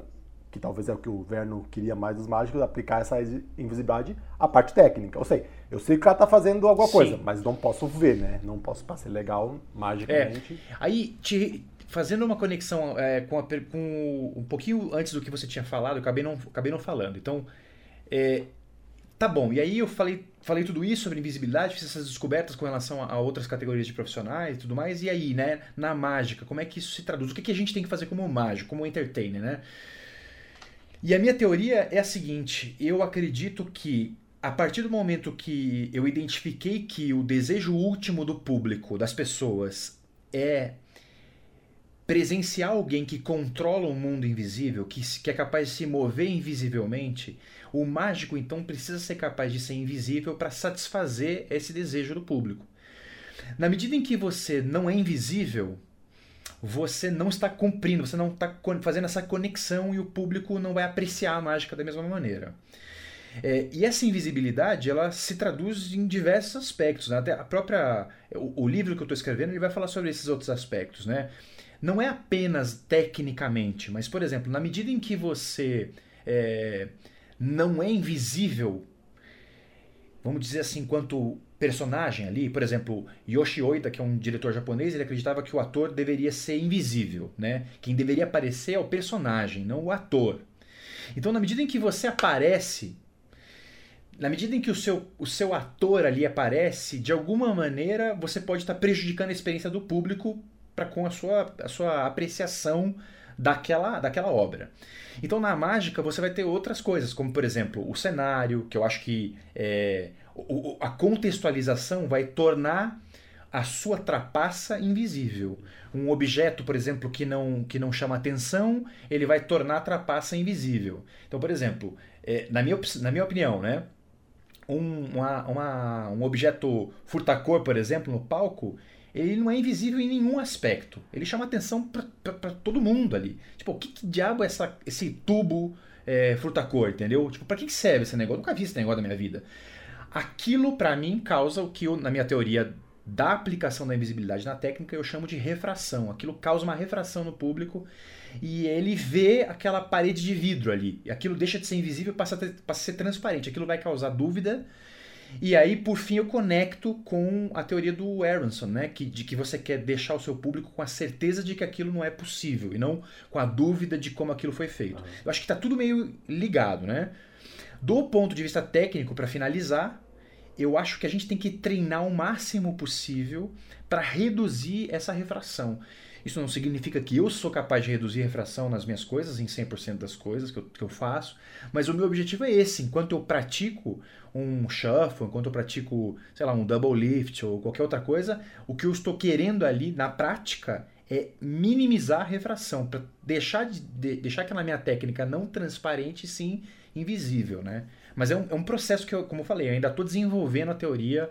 É um, é um, é um negócio que, que demora, né? Para não, pra não deixar nenhum, nenhuma rebarba muito grossa, assim, talvez, na, na, na lógica, né? Que bacana. Que louco, né? Esse pacto entre o mágico e a plateia, né? Porque, segundo você mesmo coloca, é, a, a diferença de um charlatão normal para um mágico é o consentimento da plateia em ser enganado. Exatamente. E É. que louco, né? Porque a gente precisa. Isso me deu vontade de começar um show de, de salão falando assim, vocês me dão autorização para enfim, brincar com essa coisa. Eu preciso da É. permissão de vocês para para enganar vocês, mas ao mesmo tempo, imediatamente que a plateia te dá isso, ela quer te tirar depois, ela quer descobrir, quer ver que ela, claro, É. ela é movida a essa curiosidade que é, que é fascinante esse, esse pacto que se forma ali entre entre artista e plateia, entre mágico e plateia. Muito legal. Muito legal. Não, é, é. Puta, cara, é um negócio, é um negócio realmente, realmente fascinante. Eu acho que as dimensões que a, que a mágica atinge do ponto de vista de filosofia e de, de conhecimento mesmo, como, como, como ciência, vamos dizer assim, de investigação da verdade. Na medida em que você aprende mecanismos de enganação, de alguma maneira você está também descobrindo verdade sobre, sobre alguns sistemas, né? Se você aprende que um, nós, né, como mágicos, eu estou dizendo, na medida em que vocês aprendem como funciona um sistema de enganação, de mentalismo, por exemplo, complexo, né? Você fala, puta, cara, que outras coisas não estão usando o mesmo sistema para enganar, sem o consentimento do público. Então, o conhecimento que a gente adquire estudando mágica, ele faz a gente descobrir a verdade sobre algumas coisas. Então, de alguma maneira, é um, a mágica é sim uma ciência de investigação da realidade, né? Poderia, poderia dizer. Uhum. Então, é, é, sei lá, pô, puta assunto legal. Sim. Eu queria que você explicasse para mim, só para quem está ouvindo entender, o, o Juan e o Prado são muito mais próximos do que eu e Prado. A gente teve muito pouco contato até hoje, né? É, qual é, como é que está aí a mágica na tua vida hoje? Como que você encara isso? É, a gente sabe que você é músico, que você tem outras atividades, uh, mas às vezes é, é, é, uma, é uma curiosidade, é um dado a se colocar sempre, acho que na equação. Eu vivo disso, eu não vivo, eu blá blá blá blá tá, blá. Legal. Porque eu acho que é, é importante Fala disso de uma forma legal. Claro, legal. Não, não quero saber. Não, sim. Eu, cara, a mágica começou na minha vida em 2005. É, eu vou contar um pouquinho a história para contextualizar melhor. Eu comecei em 2005 porque é, em 2005 eu dava aula de guitarra numa escola e eu tinha. É, putz, cara, isso foi uma época que eu tava com 90 alunos de guitarra. Eu dava aula de segunda a sábado e 2004 2004, né, um ano antes de eu aprender mágica, 2004 eu toquei numa banda de baile assim, e a gente tocava todo final de semana. Então toda sexta e sábado eu toquei. Eu toquei em 2004 eu fiz, sei lá, 120 shows assim. Foi um negócio absurdo. E eu tinha praticamente 90 alunos. Minha vida se resumia a domingo de tarde, era o que eu tinha para fazer qualquer outra coisa, né? Então, 2005 eu eu saí dessa banda, né? E comecei a questionar um pouco o o, a minha vida no sentido de que o meu hobby, que era tocar guitarra, tinha virado profissão e eu tava, tipo, é, saturado daquilo, não aguentava mais. Não chegava em casa, por exemplo, e tocava guitarra por prazer, né? Eu não queria nem ver a guitarra. E eu comecei a procurar um hobby e pensei, poxa, eu sempre gostei de mágica, deixa eu aprender alguma coisa e tal. E quando eu dei por mim, eu tava trabalhando com mágica. Isso aconteceu, eu comecei a trabalhar com mágica em 2007, eu acho. Quer dizer, dois anos depois eu comecei a fazer mágica no final de 2005. É, 2006 foi um período de, de, de, de, muita informação, né? muito DVD e tal, e aprendendo algumas coisas de cartomagia. Eu acho que eu não, lembro, não me lembro agora se eu conheci Darren Brown em 2007, mas minha vida mudou completamente quando, eu, quando eu conheci ele. Eu decidi que eu queria ser mentalista e achava aquele, aquele assunto todo muito fascinante. E comecei a decidir que eu queria ser mágico profissional, queria trabalhar com aquilo. Então eu comecei a pegar uns eventos, peguei evento corporativo, peguei restaurante e tal. E 2008 eu participei de um congresso e nessa época do congresso eu trabalhava com um amigo numa empresa de palestras. Ele também era mágico e ele sempre trabalhou com marketing e ele queria montar um negócio de palestras usando mágica. Já era uma coisa relativamente comum, né? E a gente uniu as forças e eu fui fazer isso com ele. Só que eu não tinha nenhum conhecimento na área de vendas e me sentia muito, muito impostor, assim, sabe? Fazendo mágica para empresa grande, às vezes ganhando dinheiro. E eu não sabia nada daquilo. Eu só sabia fazer as mágicas, né? Eu sabia construir os equipamentos e apresentar, mas eu me sentia meio, meio impostor. Eu, eu continuo me sentindo impostor, mas assim, outro nível, né? É... Então eu trabalhei com mágica e, esse, e foi esse meu amigo que me convenceu a competir no Magic in Rio em 2008. E quando eu competi no Magic in Rio, eu ainda estava fazendo alguns eventos. Eu fazia é, basicamente evento de empresa, né? Eu pegava um, uns walk-arounds assim de, de close-up, né? Só que eu sempre fui um cara muito tímido, então eu tinha uma certa dificuldade de, de abordar as pessoas. A, a música foi a responsável por me ensinar a disfarçar essa timidez. Então, porque eu era frontman de bandas, porque eu parava no microfone com a guitarra no pescoço e falava às vezes para duas, três mil pessoas, a música me ensinou a contornar essa timidez. Então eu aprendi a disfarçar, como se fosse uma atuação mesmo, né?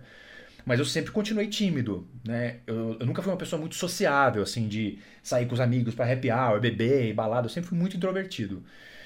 E e eu tinha certa, essa dificuldade em eventos sociais de abordar as pessoas, de incomodar as pessoas, sabe? Dá licença, posso fazer um negócio? Até porque quando você toma um não, cara, aquilo é um puta soco no estômago, né? A primeira mesa Então, de gozado você- sempre é foda, né? Putz, cara, e se você é uma pessoa extrovertida, talvez você passe por cima sem problema, mas se você é introvertido, isso tem um impacto muito maior, assim, você começa a questionar se você quer fazer aquilo mesmo, né? E eu comecei já em 2000 e, 2008 mesmo, quando eu participei do, do Magic in Rio, eu criei minha própria rotina e comecei a perceber que eu tinha gosto por isso, de desenvolver as minhas próprias ideias. Eu não gostava muito de, de, de alguns métodos que eu, que eu aprendia, eu achava que faltava uma coisa ou outra, então eu fui começando a adaptar coisas que eu conhecia, é, números de mágica que às vezes tinha um processo ali que eu não concordava, eu modificava e tal, e fui aprendendo a criar as minhas próprias coisas. E fui, ao mesmo tempo, me distanciando das apresentações é, profissionais. Eu comecei a achar que aquilo não, não combinava comigo. É, eu acho que até, a gente até comentou, eu comentei contigo, Alejandro, no dia do, do, do show que vocês fizeram lá no, no Sesc, que eu tive uns problemas num show de mentalismo, e aquele foi um divisor de águas para mim, porque eu percebi que eu não estava preparado para fazer aquilo, é, eu não tinha experiência de palco, não tinha experiência de produção artística nenhuma, assim, e eu quis peitar aquilo meio que sozinho, era um, era um, era um, um show, que eu não me lembro bem agora o, o, o que, que era aquele negócio que eu estava participando, mas era um show de mágica num evento. E foi uma experiência bem ruim. O que, que foi? Não, eu gostei. Eu não lembro o que, que era aquilo. Eu sei que eu tava um show de Eu mágica. não lembro, cara, Nada porque não boa, foi, é, porque não foi um show, é, não foi um show meu, né? Foi um show meu dentro de um evento. E aí a experiência foi meio traumática, os caras me sacanearam lá, o público não foi muito legal. E eu comecei a me questionar mais ainda. Putz, será que eu quero isso? Tal. Aí fui me afastando, fui parando de me apresentar, fui parando de vender isso. É, Em 2010, eu tava. 2009, eu tava bem frustrado, tanto com a música quanto com a mágica, porque eu sentia que é, no Brasil eu não estava sendo reconhecido. É, é óbvio, né? Eu- hoje, hoje eu enxergo melhor isso, mas eu não participava tanto de, é, de encontros de mágicos. Eu não fazia parte de nenhuma associação, é, participava de poucos congressos. Sempre teve pouco congresso aqui, né? Mas participava de poucos congressos. Mas eu ia eventualmente nos, na Expo Magic, Mercado Mágico. é, tinha na internet um certo reconhecimento por alguns vídeos que eu tinha feito e tal. Mas eu sentia que tinha uma dificuldade, uma resiliência do, do- do- dos produtores de congresso, por exemplo, de, de sei lá, de conversar, de me chamar para ir lá, porque eu queria fazer isso, né? Já que eu, já que eu não me dava bem com eventos, talvez eu pudesse trabalhar para mágicos, né? Para criar, criar, conversar sobre teoria, que eu sempre gostei, sempre gostei de ensinar, né? Eu fui professor de guitarra por 13 anos, então eu sempre gostei de- dessa transferência de, de conhecimento. E eu achava que eu pod- poderia ter uma, uma- um papel importante ali, né? E, puta, cara, ninguém, ninguém me convidava, e eu às vezes pedia e não, não me chamavam e tal, e eu fiquei meio, meio chateado, assim, fui ficando meio chateado. E aí decidi que eu não queria fazer nem mágica nem música. Em 2009 foi um momento que eu falei, pá, chega, não vou, não vou ganhar dinheiro nunca com isso aí. Aí entrei numa faculdade de direito, fiz direito, me formei em 2000, final de 2014. E no, no meio desse período todo, eu comecei a trabalhar com música de um jeito que eu não esperava. Então, eu comecei a trabalhar com a minha esposa no mercado de casamentos. A gente formou uma dupla, a gente sempre tocou juntos, né? a gente se conheceu numa banda. Comecei a tocar num, num, num formato de dupla para casamento e o negócio deu muito certo. E aí a mágica foi perdendo espaço, né? Eu não tinha mais como agora ser nem mágico de evento, nem trabalhar em congresso, porque ninguém me chamava mesmo. Só que eu sempre fui apaixonado por mágica, então eu sempre estudei muito, sempre li muito, sempre pratiquei muito e eu resolvi desenvolver um produto que eu falei, quer saber, eu vou vender mágica de alguma maneira, porque eu não quero parar de fazer mágica. E aí eu criei o Peregrine Pass em 2012, mais ou menos, e lancei em 2014. Foi um processo bem, bem, bem difícil, né? Conseguir passar essa barreira de, de ter um brasileiro vendendo um produto de vídeo, né? Um produto audiovisual num site americano. Foi um processo bem difícil. E quando eu consegui, quando rompi essa barreira, quando é, promoveram o meu produto, eu atingi um negócio que eu queria. Eu queria poder ter essa abertura de criar coisas, ganhar dinheiro com isso de alguma maneira e ganhar notoriedade, tanto por parte do, dos brasileiros, como eventualmente, sei lá, do, do, do, público mundial, né?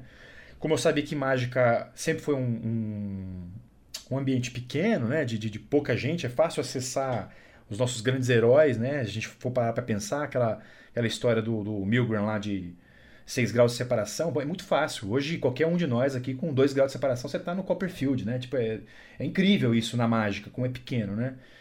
É, e, cara, quando, quando abriu essa porta, eu falei, putz, eu acho que era isso que eu queria. E eu comecei a fazer. Eu, uma vez por ano eu, lanço, eu lancei um, comecei a lançar produtos e aí é o que eu faço na mágica hoje. Basicamente é desenvolver ideias, desenvolver ideias de técnicas e efeitos e lançar em, nesse, nesses sites.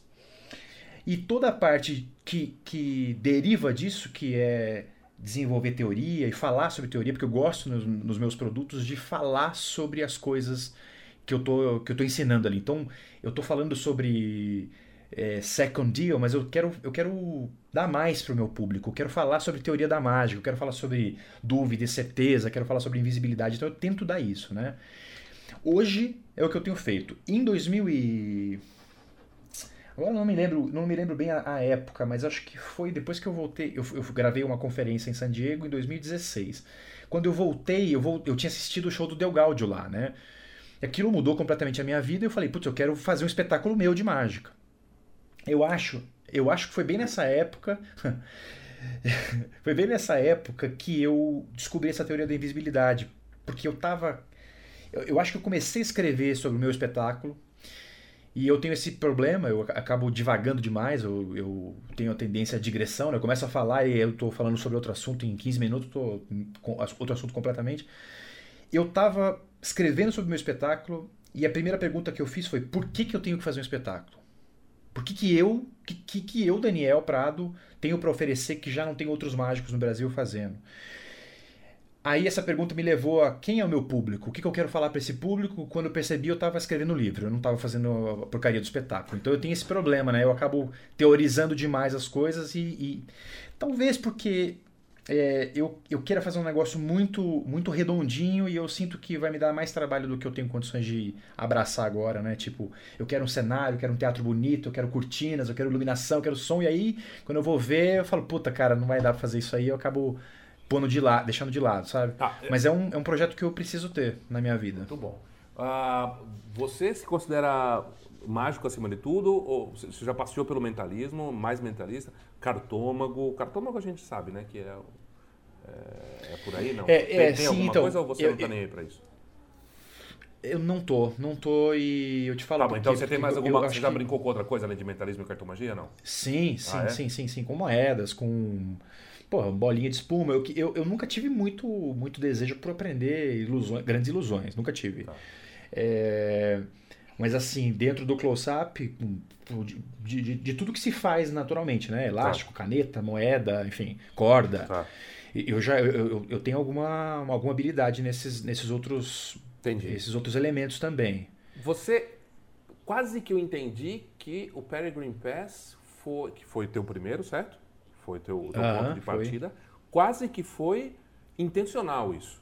Fez parte de uma estratégia. Foi. Ou seja, não é assim, putz, porque... eu, eu, inventei o passe e eu falei, porra, era isso. Não, parece que você falou, não, eu quero inventar coisa, eu quero me colocar desse lado. E aí, me conta um pouco como é que é isso, como é que você chega. Para quem não, antes de você começar a falar, é, claro. só para quem nos ouve que não conhece, se tem algum demo, algum lugar onde é um controle de cartas, mas só para as pessoas assistirem, né? Tá. E aí você conta para mim é, da onde, como veio, qual, como foi o processo, porque eu acho que quando a gente fala de criar algo novo, uma técnica ainda mais em cartomagia, é um é. troço quase inimaginável. Aí então, da onde vem, como? Se é que você já deve ter racionalizado isso como bastante. Sim, sim, não. Eu, eu, eu racionalizei bastante. Porque, bom, basicamente, é, tudo começa para mim quando eu olho, eu, eu tô fazendo um número de mágica que eu gosto de fazer, porque tem processos ali que são justificáveis, que são processos invisíveis, são processos que são naturais para mim, essa naturalidade. Eu discuto muito sobre naturalidade, embora esteja em inglês, né? no meu último projeto, Burn. Eu falo muito sobre naturalidade e invisibilidade. Já abro essa teoria nesse último projeto que eu lancei ano passado, ano retrasado, agora não lembro. O projeto é um efeito. É, é um efeito. Ah. Burn é um efeito de, de Cara, basicamente Riffle Stacking é, tem, a, tem a ver com, com Texas Hold'em, poker, né? Uma demonstração de poker, vai. É, e como, como eu falo sobre demonstração de poker, eu falo sobre a figura do card sharp e abro o, abro o assunto invisibilidade nesse, nesse projeto. É, tudo quando eu estou fazendo algum número de mágica que eu gosto, eu tento, eu tento identificar, o, identificar o que é que ali daquele processo todo não tá certo. A primeira coisa que eu faço. Tipo, não tá certo assim. Isso aqui é um movimento meio estranho, isso aqui eu podia mudar e fazer assim, assim, assado. Com o Insight, por exemplo, que foi o projeto anterior a Burn, foi a mesma coisa, foi um número do Divernon que eu achava muito ruim de executar, e aí criei uma versão que é melhor, assim, é, é melhor em diversos aspectos, eu não, não falo isso é, porque eu tirei da minha cabeça, eu mostrei para alguns amigos e todos eles disseram a mesma coisa. No próprio Magic Café tem gente falando que é superior no sentido de que é mais simples de executar. E o efeito causado é exatamente o mesmo, né? Bom, enfim, falando do, do Pergo Pass. Eu muitas vezes fico com o baralho brincando. Eu tô com o baralho praticando, sei lá, um shuffle, um corte, alguma coisa. E numa dessas acontece alguma coisa, tipo, putz, essa carta ficou desse jeito. Pô, que, que, e se eu fizesse tal coisa? E se eu fizesse tal coisa? E nesse e se, e se, algumas ideias vão surgindo. O Peregrine Pass, cara, eu tava dando aula né, nessa escola, eu tava num horário vago, sentei na cantina, tava com baralho, abri o baralho na, em faixa na mesa assim, e imaginei, puxa, já pensou se eu conseguisse, é, na hora de fechar o baralho, na hora de pegar o baralho que está espalhado na mesa eu fizesse um passe, né? Controlasse. Foi só isso, essa pergunta, né? Será que seria possível fazer isso? E cara, o, o problema é quantos livros de mágica existem, de cartomagia existem hum. na história? Para você falar, cara, esse, esse, essa técnica é original, essa técnica é nova. Não é possível que eu tô em 2014 inventando uma técnica hum, de cartomagia hum. nova. Não, não dá, não é, dá para acontecer isso. É claro que, né, do, do momento em que eu pensei no será que é possível até concretizar aquilo, eu levei pelo menos um ano treinando bastante para identificar como aquilo poderia ser possível, né? Quando, quando aquilo tomou uma forma, quando eu percebi que dava para fazer, eu comecei a refinar. Refinar, é, eu digo que esse, esse refinamento foi filmar esse, essa técnica para criar um trailer, porque eu queria criar um projeto mesmo. E quando eu vi no vídeo, eu falei, puta, tá muito ruim, eu preciso melhorar isso, preciso melhorar aquilo, e fui treinando para fazer esse, esse refinamento, né? Quando a técnica se tornou uma realidade, ela era possível, é, ela é uma técnica extremamente difícil de executar, eu tenho dificuldade de fazer, tipo, várias vezes quando eu vou fazer eu erro, é, mas quando eu percebi que a técnica, porque na verdade eu fiz uma pesquisa, né, para saber se eu não estava é, reinventando a roda, né? Então, quando eu comecei, quando aquilo começou a tomar forma, eu falei, deixa eu pesquisar. Aí eu fiz uma pesquisa em livros, em DVDs, consultei alguns amigos. Na época, eu não conhecia ninguém de fora do país, né? Então, as pesquisas se, se resumiram a, a, poucos amigos que eu tinha que conheciam técnicas de carta. É, nunca ninguém tinha visto nada. Eu falei, pô, então acho que eu vou, vou, vou para cima. Comecei uma pesquisa, achei um, alguns trabalhos que eram semelhantes, é, de controles de, de, de, de, cartas em mesa, mas nenhum igual ao meu. Eu falei, poxa, eu acho que eu queria um negócio novo. Hum. Mas assim, é, a gente só sabe mesmo na hora que você publica, porque quando você publica, se alguém no mundo... A mão... Se ninguém levantar a mão, é, é seu. Exatamente. E aconteceu, duas semanas depois que eu publiquei, um cara de Los Angeles entrou em contato comigo e falou: pô, eu tenho uma técnica parecida. Eu queria conversar com você para saber é, sobre referência e tudo mais. Aí a gente se, se encontrou por Skype. Isso foi duas semanas de, de, do lançamento do Peregrine Pass. A gente se encontrou por Skype, ele mostrou a técnica dele, que é excepcional, muito foda, só que é diferente da minha. Uhum. E, e aí ele me contou. Eu falei para ele que eu nunca tinha viajado, porque ele me perguntou se eu tinha é, ido para algum congresso, em é, numa época tal, porque eu acho que ele deve ter mostrado para alguém e ficou cabreiro que eu poderia, por exemplo, ter olhado e, uhum. e copiado a ideia dele, Sim. né? E daí quando eu falei, olha, eu nunca viajei para congressos, então com certeza não teria visto isso. E como nossas, nossas, nossas duas técnicas eram um pouco diferentes, ele se convenceu de que não era uma, não era, não tinha a mesma origem, né? Só que interessante, cara, é que o cara contou para mim que ele foi exatamente até o mesmo ponto que eu. Ele falou, eu, eu, e se eu fizer tal coisa? Ele começou a tentar e naquela hora que chega o momento em que você tem que fazer um agulho lá para cortar o baralho, ele falou, não dá para fazer isso, é impossível fazer isso. Eu não pensei assim, eu pensei, eu vou fazer essa porra. Hum. E continuei insistindo. Não sabia que era impossível e foi lá e fez. Nossa, berreirinha. Ah, Exatamente, cara. Eu sou a prova viva disso. é praticamente um coach, cara. E aí, cara, o, o, os meus projetos todos, eles ou eles surgem disso, né? Ou eles surgem de uma adaptação. Alguma coisa que eu queira mudar, que eu não concordo e que eu vou modificando uma coisinha aqui, outra ali e eventualmente aquilo acaba virando um, um produto. Fala aí o, o, o, os teus produtos, os teus projetos, como você gosta de chamar. Ah, primeiro foi esse, que é um controle de cartas, depois fiz esse, depois fiz esse só pra gente ter uma. pra eu, que tá. mesmo ter uma noção maior. Sim, sim, e, sim. E, e, e, me fala do prazer. Você chegou a, a, gozar com as tuas criações para leigo? Ou não? É, teu, você gozou elas para público, para mágico mesmo? Você fazia o cara falar não, que não. porra é essa que você fez? Você já sentiu o poder da mágica nelas? É, é uma pergunta. E, listar isso, falar desse poder mágico e. E é engraçado. Depois também queria que. Aí depois você falar o Juan Sumei também. É, é, que você é um perfeccionista, você é um, é um virtuoso das cartas. Sim. Mas, ao contrário do que normalmente acontece o virtuoso ele se exibe e ele, e ele isso parece que é quase que uma contradição com, com a teoria da invisibilidade que você quer, né? Você é um virtuoso, mas não quer se exibir, não é cardistry, não quer, quer, quer que seja invisível. Não, Eu queria é. que você falasse sobre isso que para mim parece até uma contradição. Como é que pode, né? Legal, legal. Mas então tem bastante É, coisa para você falar, Juan. Quando ele terminar é você, tá? Pergunta. Pergunta muito legal essa daí, cara. Muito legal mesmo. Vou, vou, vou responder na sequência. É, eu, tenho, eu tenho alguns produtos lançados, né? Eu tenho o Peregrine Pass, eu tenho o The Cloak, que é um Tent Vanish com a, com a carta virada para cima. Eu já explico rapidamente a origem disso. Aí eu tenho Insight, que é a minha versão para Out of Sight, Out of Mind, do Divernon. Eu tenho Burn, e eu tenho uma conferência que eu gravei em San Diego. Nessa conferência eu ensino cinco efeitos originais e um punhado de teorias lá sobre, sobre a, a arte da invisibilidade, né? A, perdão, arte da impossibilidade. Eu falo sobre a ideia de que o que você quer é convencer o seu público de que o que você. Você quer deixar o seu público com a certeza de que aquilo que ele presenciou é impossível e não a dúvida sobre como aquilo foi feito. Né? Então eu falo muito, muito sobre isso. É, essa conferência era para ser só uma conferência. Eu fui para Los Angeles para visitar Los Angeles e era para ser uma conferência que eu daria lá. E foi uma sugestão do, dos irmãos Buck, do Dan e Dave Buck, para filmar e disponibilizar no site. E isso deixou só um pouquinho minha espinha gelada, né? Quando o cara falou, vamos gravar, eu falei, ferrou, né?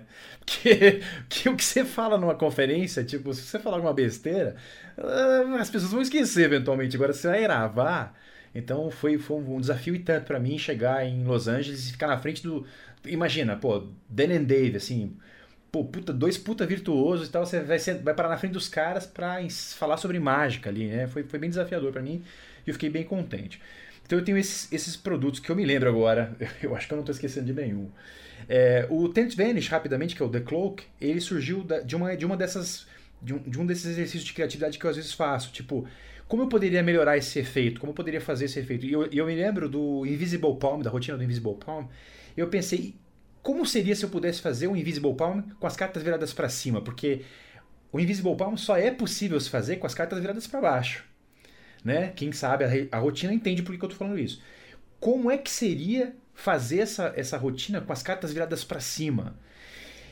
E esse exercício, cara, eu, eu, tenho anotado, ele deve ser de 2009, assim, 2008, 2009. Era uma pergunta, tipo, como fazer isso dar certo? E, e lá para 2015, cara, que eu já tinha uma técnica mais apurada, eu comecei a tentar encontrar meios de fazer um Tent Vanish com a carta virada para cima, para daí criar esse Invisible Palm. E aí deu certo, assim, a técnica de novo era uma técnica original, ninguém nunca tinha criado. Fiz uma pesquisa é, extensiva também, acabei é, descobrindo que tinha uma técnica parecida, que era do Anthony Owen. É, e a, a, técnica acabou sendo legal também, porque, de novo, já era a segunda vez que eu fazia o efeito, foi mais fácil colocar um produto lá, né? Eu chamo de projeto, Alejandro, só para só contextualizar, eu chamo de projeto porque é um, ele é um projeto que demanda uma pesquisa, demanda. Eu produzo tudo, né? Eu produzo da música, eu componho a música, faço motion graphics, faço a edição, faço filmagem, faço a porra toda. Então é um projeto para mim aquilo. Mas eu faço aquilo com a intenção de não só progredir a mágica, né? fazer com que mágicos tenham outras, é, outras coisas para pensar, porque, como eu falei no meus, nos meus projetos, eu falo sobre mágica neles, eu não só ensino a técnica, eu não chego lá e falo, gente, é assim que faz e acabou. Não, eu tenho todo um embasamento que eu gosto de falar, eu gosto de falar de bibliografia, eu cito as fontes onde eu tirei, que, como foi minha pesquisa, então todos os projetos são longos, eles têm uma hora, uma hora e meia, porque eu falo, falo bastante neles, né? Mas eu faço eles pensando no produto, é um produto. Eu vendi aquele produto para um site, eles vendem aquilo e eu ganho royalty no final do mês porque eu queria ganhar dinheiro com mágica, né? Eu queria poder trabalhar com mágica de uma forma que fizesse sentido para mim, né? Cara, com relação à utilização disso para o público leigo, eu acho assim, eu sou um, um advogado de fazer mágica para leigo. Eu, eu, eu não tenho desejo de fazer mágica para mágico, nunca tive. Mesmo na, na, nas feiras de mágica, por exemplo, eu não sentava na mesinha para fazer mágica para mágico com gosto. Era sempre uma coisa meio desconfortável para mim, especialmente porque, puxa vida, tem um monte de gente que sabe o que você está fazendo ali e é estranho, cara. Sei, sei lá, que, que, que, o que, que aquelas pessoas sabem que você acha que não sabem, sabe? Ficou engraçado essa frase. Mas, tipo, você tá lá se, se, se, se. Hoje eu sei que é diferente, porque eu sei que meu nível é alto, eu sei que o conhecimento que eu tenho é alto. Então, eu, quando faço mágica para mágico, hoje eu fico mais tranquilo de que eu posso estar enganando mais mágicos. Mas no começo era bem desconfortável, não gostava, não. E até hoje não é uma coisa que me, me atrai. Eu gosto de fazer mágica para leigo, eu gosto de fazer. Eu gosto de conversar, eu gosto de contar histórias, eu gosto de sentar e, e ver a reação dessas pessoas. Quase sempre eu tento fazer as minhas próprias criações. Então, eu, eu veja assim, veja bem, eu faço mágica para leigos de maneira muito informal, porque hoje em dia eu só quero, só tenho o desejo de fazer mágica de maneira formal se for num espetáculo meu. Então eu não tenho feito mágica profissionalmente porque eu não consigo controlar variáveis que eu acho importante, como por exemplo, ter tempo para falar sobre alguma coisa. Eu quero falar, quero contar histórias, eu quero eu quero na medida do possível, eu quero criar essa sensação de assombro com mais coisas do que só minha, minha técnica. Então, eu ainda não cheguei lá. O que acontece é que eu faço mágica informalmente. Eventualmente estou no aniversário de alguém, vou visitar a família, sei lá, eu apresento alguma coisa. E quando eu faço as apresentações, eu tento, na medida do possível, apresentar as minhas coisas. Então, sim, é... tecnicamente falando, não é sempre que eu uso as minhas técnicas. Por exemplo, Peregrine Pass raramente eu faço porque é, a própria técnica em si ela é complicada, ela depende do ambiente, a mesa tem que estar adequada, então não uso. The Cloak tem um problema de ângulo, então assim, não é sempre que é possível fazer. Já fiz algumas vezes, várias, talvez, várias vezes já apresentei números usando The Cloak. Agora, recentemente, todas as vezes que eu apresentei, me apresentei para alguém, eu fiz é, um dos números do projeto Insight, que é o meu, que, é, é, um de, que é o que está no trailer do meu projeto Insight, que chama não vou lembrar agora. Tem um nome lá. O, é porque eu fiz uma brincadeira com Out of Sight, Out of Mind e tem nomes parecidos, eu não vou lembrar. Esse número eu apresento bastante e é delicioso, assim. Eu tenho um prazer enorme, porque ele é realmente incrível, velho. É, é muito bom, o efeito é, é, muito poderoso, porque é uma carta pensada. Eu, eu crio um caos né, na, na, na mesa. O, o, trailer do Insight eu apresentei para Sofia, né, a mulher do Asnésio. E foi num take só. Então a, a performance ali é genuína, ela, ela, ela reagiu, as duas câmeras, elas são duas câmeras filmando, não tem nenhum corte ali, tudo foi o que aconteceu ali na hora no primeiro take. Então eu confio na rotina, é de fato uma, uma, uma, uma parada muito legal de fazer. Então eu tenho esse, eu tenho esse, esse gosto, sim. Respondi tudo? Sim, sim. Não, o virtuoso então, e beleza. a invisibilidade. Ah, tá, legal, legal. Essa pergunta é muito boa. É, olha só, a, o perfeccionismo, cara, para mim eu vejo de maneira, de maneira curiosa. Eu acho assim, é, para mim perfeccionismo não é você querer atingir a perfeição. Vou tentar deixar bem sintético isso. Na minha, na minha ótica, perfeccionismo não é você querer atingir a perfeição. É você buscar a perfeição. A primeira coisa. Porque atingir ninguém nunca vai atingir. Então quem é perfeccionista sabe que você não vai atingir a perfeição. Pô, dito isso, cara, eu sei que vai chegar uma hora que eu vou ter que ceder. Eu vou ter que falar assim, olha, tá bom desse jeito, não, não tem o que fazer. Porque talvez eu esteja mirando muito alto, esse meu limite de tipo, ah, tá bom assim, já é um limite bom, já eu vou estar tá fazendo um negócio que tá bem perto do que eu consideraria como sendo perfeito, né?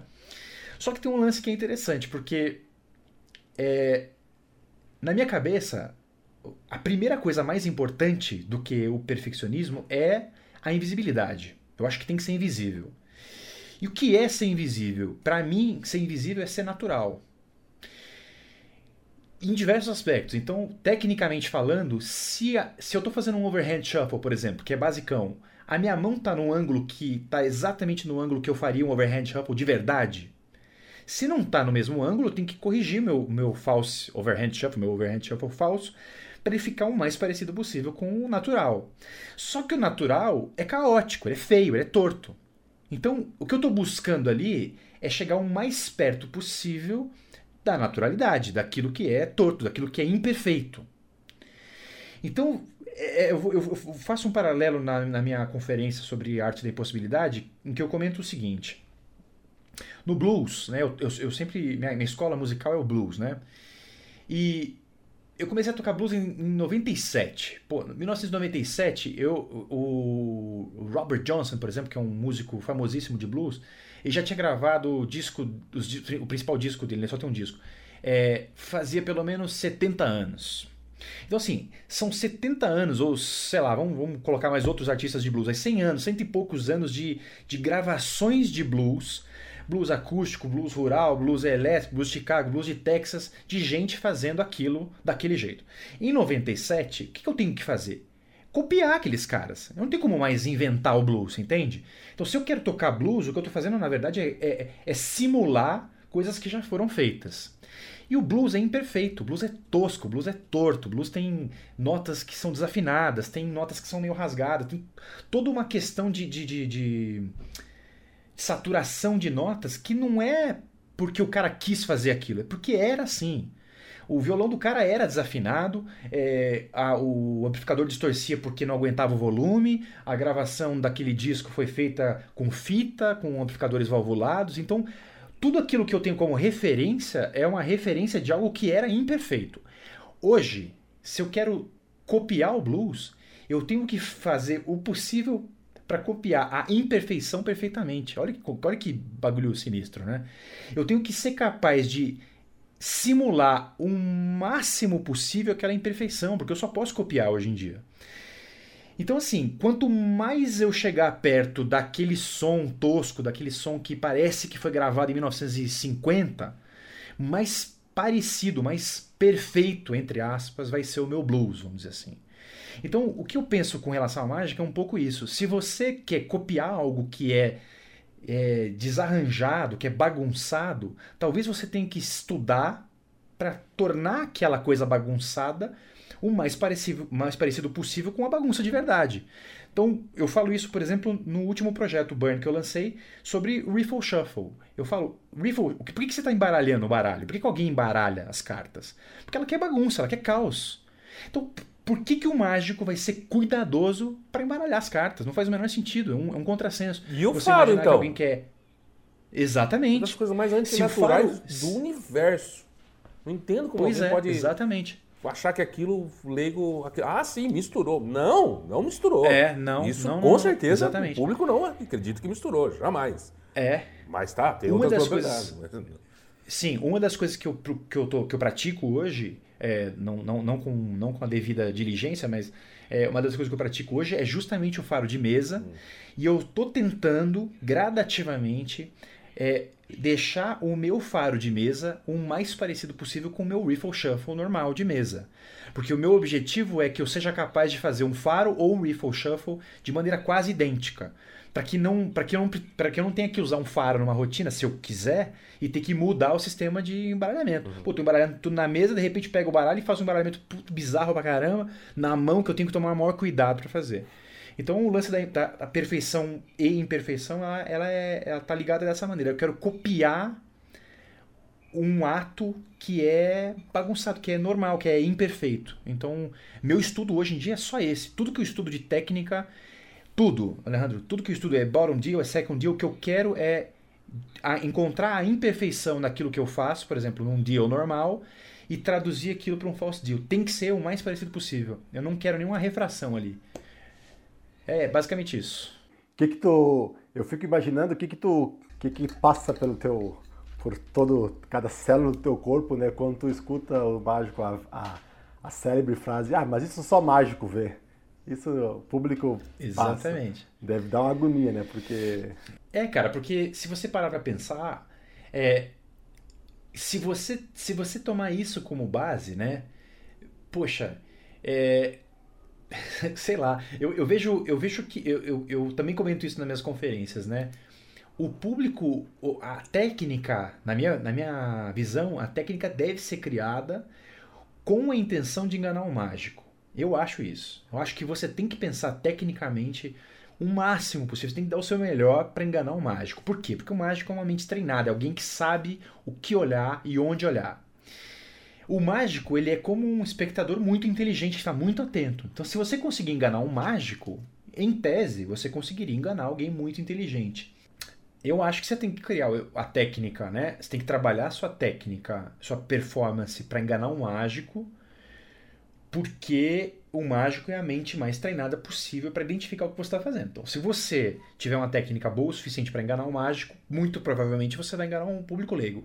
No entanto, você vai ter que eventualmente fazer concessões, né? Talvez você tenha que fazer uma técnica muito complicada para para um público leigo e que aquilo é desnecessário. Então, se essa técnica se essa troca de técnica for favorecer a performance para o leigo, no sentido de que você vai ser mais natural e, consequentemente, mais invisível, eu trocaria facilmente. É, assim, uma coisa, mágico, uma coisa que me incomoda nessa, nessa teoria, que às vezes o pessoal fala que eu acho que a técnica, onde tem técnica, quando se vê, não tem. O pessoal fala, ah, não, eu, só, eu tô vendo só porque Perfeito. eu sou mágico. Se tu, não, teu olho é igual, mano. Teu olho é igual a qualquer um. Se tu vê alguma coisa, se Exato. tu vê uma carta desalinhada no double lift, não tem. Se tu vê uma carta em Outro dia o Alejandro comentou, se tu vê um fio no, no palco porque iluminou mal, o cara vai ver, não tem, não tem choro. Isso é. é. um ponto. Outro é, tá, agora eu quero ter, montar rotina a ponto de enganar mágico também, porque mágico é uma pessoa, tudo. Mas tem coisa, por exemplo, Sim. digamos, tirando o Force clássico, qualquer um outro Force, alguns Force bons, que não vai se ver. O cara não vê tu colocando teu dedo para separar, para fazer um rifle ou um dribble force, mas a hora que tu posiciona, Sim. a hora que tu pega por, por melhor, alguns não, alguns double lift pode ser muito natural que passa, mas pode ter um double lift muito bom tecnicamente, mas só que o jeito que tu vai pegar, o mágico já intui que ele não vai ver, mas vai intuir e não vai enganar. Então eu acho que Sim. isso é aceitável, não preciso me quebrar a cabeça para o cara não o mágico não imaginar que eu estou fazendo um force nessa hora. Entendeu? Acho que tem aí um, uns limites aí. Perfeitamente. O cara não pode ver. Se for, eu vou fazer um dribble force, ele não pode ver um, uma separação de 2 centímetros entre os dois. É, Isso ok. Sim, sim. Mas coisa. Ah, ó, ele... ah, mas, mas senhores, deixa me, me permite então dar meu pitaco nessa Falei. discussão também aí. Tem um monte de outros fatores juntos, né? É, a gente. Acho, eu estou entendendo que essa é uma discussão uhum. sobre a técnica. E os aspectos, no, os aspectos técnicos, não, os aspectos é, que a técnica é responsável tá, pelo engano. Tá. A parte do engano que cabe à técnica. Mas existem muitas outras claro, coisas pelo claro, engano. Claro. Né? E, então, por isso que a frase, eu, eu entendo que se você consegue, entre aspas, enganar um mágico, é que se tecnicamente ele não viu alguma coisa, pode ser. Agora, enganar mágico às vezes é muito mais fácil usando um barato marcado que ele não pensa. E, não, e, tá. e tem técnicas que, é, que, que. É, só, só, É, mas é que às vezes a gente afirma, afirma, afirma categoricamente, e aí me, me veio, assim, essa questão da técnica, né? Mas no engano, calma lá, existem milhões de outras coisas para claro, que compõem claro. um engano. Quem aqui nunca viu, quem aqui nunca viu um tiozão, tiozão, pegar aquele copag zoado na mesa de bilhar, fiada da puta, pegar, fazer aquele negócio da carta que não estava lá, fazendo uma redagem tosquíssima, daquelas piores do universo, as pessoas do lado vibrarem é, com aquela é. porra. Quem aqui não passou por isso? Eu já passei Verdade. por isso. Eu já passei por isso. Falei, não é possível que você não viu isso aí, meu amigo. Mas qualquer. meu Deus, aquilo não é uma redagem, aquilo é o glide. É, é, não sei, não tenho palavras para descrever o que era aquilo. E as pessoas. É. Não. Então, Uh, não sei, acho que. É, daí vem aqui, assim, uh, para você, Prado, uh, a técnica está subordinada ao Deus efeito? Uh, veja só, para mim, assim, cara, tipo, técnica é um termo meio, meio abrangente demais, talvez, né? Eu enxergo, eu enxergo a técnica. Tá, técnica Sim, manipulativa. A estamos, técnica. Estamos nos referindo a técnica, ela é porque, porque, veja só, a gente, você falou uma coisa importante sobre o, sobre o engano e tudo mais, e as, as diversas, os diversos elementos que compõem o engano. Mas eu penso assim: a primeira coisa é, não existe mágica sem a ocultação do método. Isso é fato. Certo? Tipo, não existe o um fenômeno mágico, não existe a, a, a, criação da sensação de impossibilidade sem a ocultação do método. Na medida em que o, o método aparece, acabou. Não, tem, não importa se você criou atmosfera mágica, não importa porra nenhuma. Se você não conseguiu ocultar o método, não tem mágica, beleza. Então, a sua técnica tem que ser suficiente para ocultar o método. Né? É assim como eu vejo. A, a ideia da, da, da, da, invisibilidade é você buscar um refinamento. É só isso, né? Porque eu, cara, eu quando estou fazendo as minhas coisas, eu sei que eu não consigo ser sempre, 100% das vezes invisível, mas eu busco isso.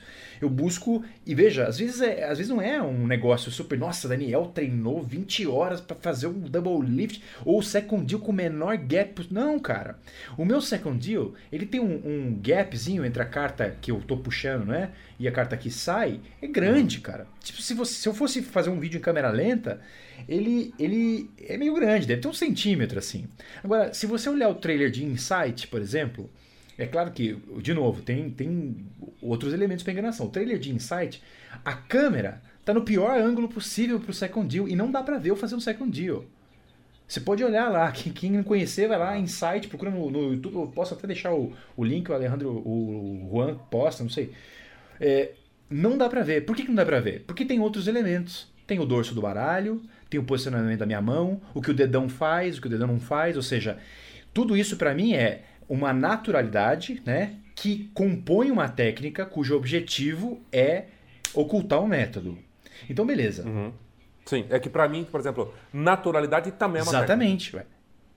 Por isso que eu falei, técnica manipulativa é um troço, mas tem um monte de outras coisas que também podemos chamar de Você... como a naturalidade, a, a, a, a soltura despistante, que é, que é a naturalidade, que é a técnica. Vo... Uh, e me, me direct, é, eu acho que uma coisa que, que tu busca, né, tudo é técnica, vai, vai ao encontro, quase que eu falo de encontro, mas vai ao encontro, uma coisa que o, o Ascanio falava, que é, claro, naquela ideia de não alcançar, mas de tentar buscar, buscar a perfeição, que é, que, que junta as duas coisas que estão falando aqui, que a técnica uhum. deveria ser, a técnica manipulativa, vamos chamar de manipulativa, deveria ser tão boa que mesmo sem nenhum recurso de cobertura, ou seja, sem misdirection, sem estrutura específica, sem nada disso não se visse nada, e a cobertura deveria ser tão bem pensada, tão bem estruturado o número, que mesmo com uma técnica falha, não se veria. Ou seja, Sim. tem que ser as duas Sim, coisas. Perfeito. Se conseguir isso, ou o máximo das duas, estamos no céu, né?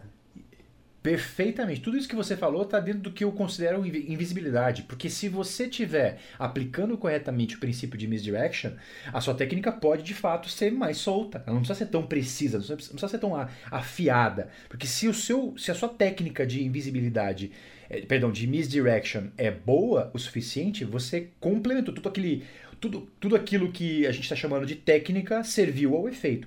É, eu não sei se eu entendi muito bem o que você quis dizer com, com subordinado ao Deus efeito. O efeito é a coisa mais importante.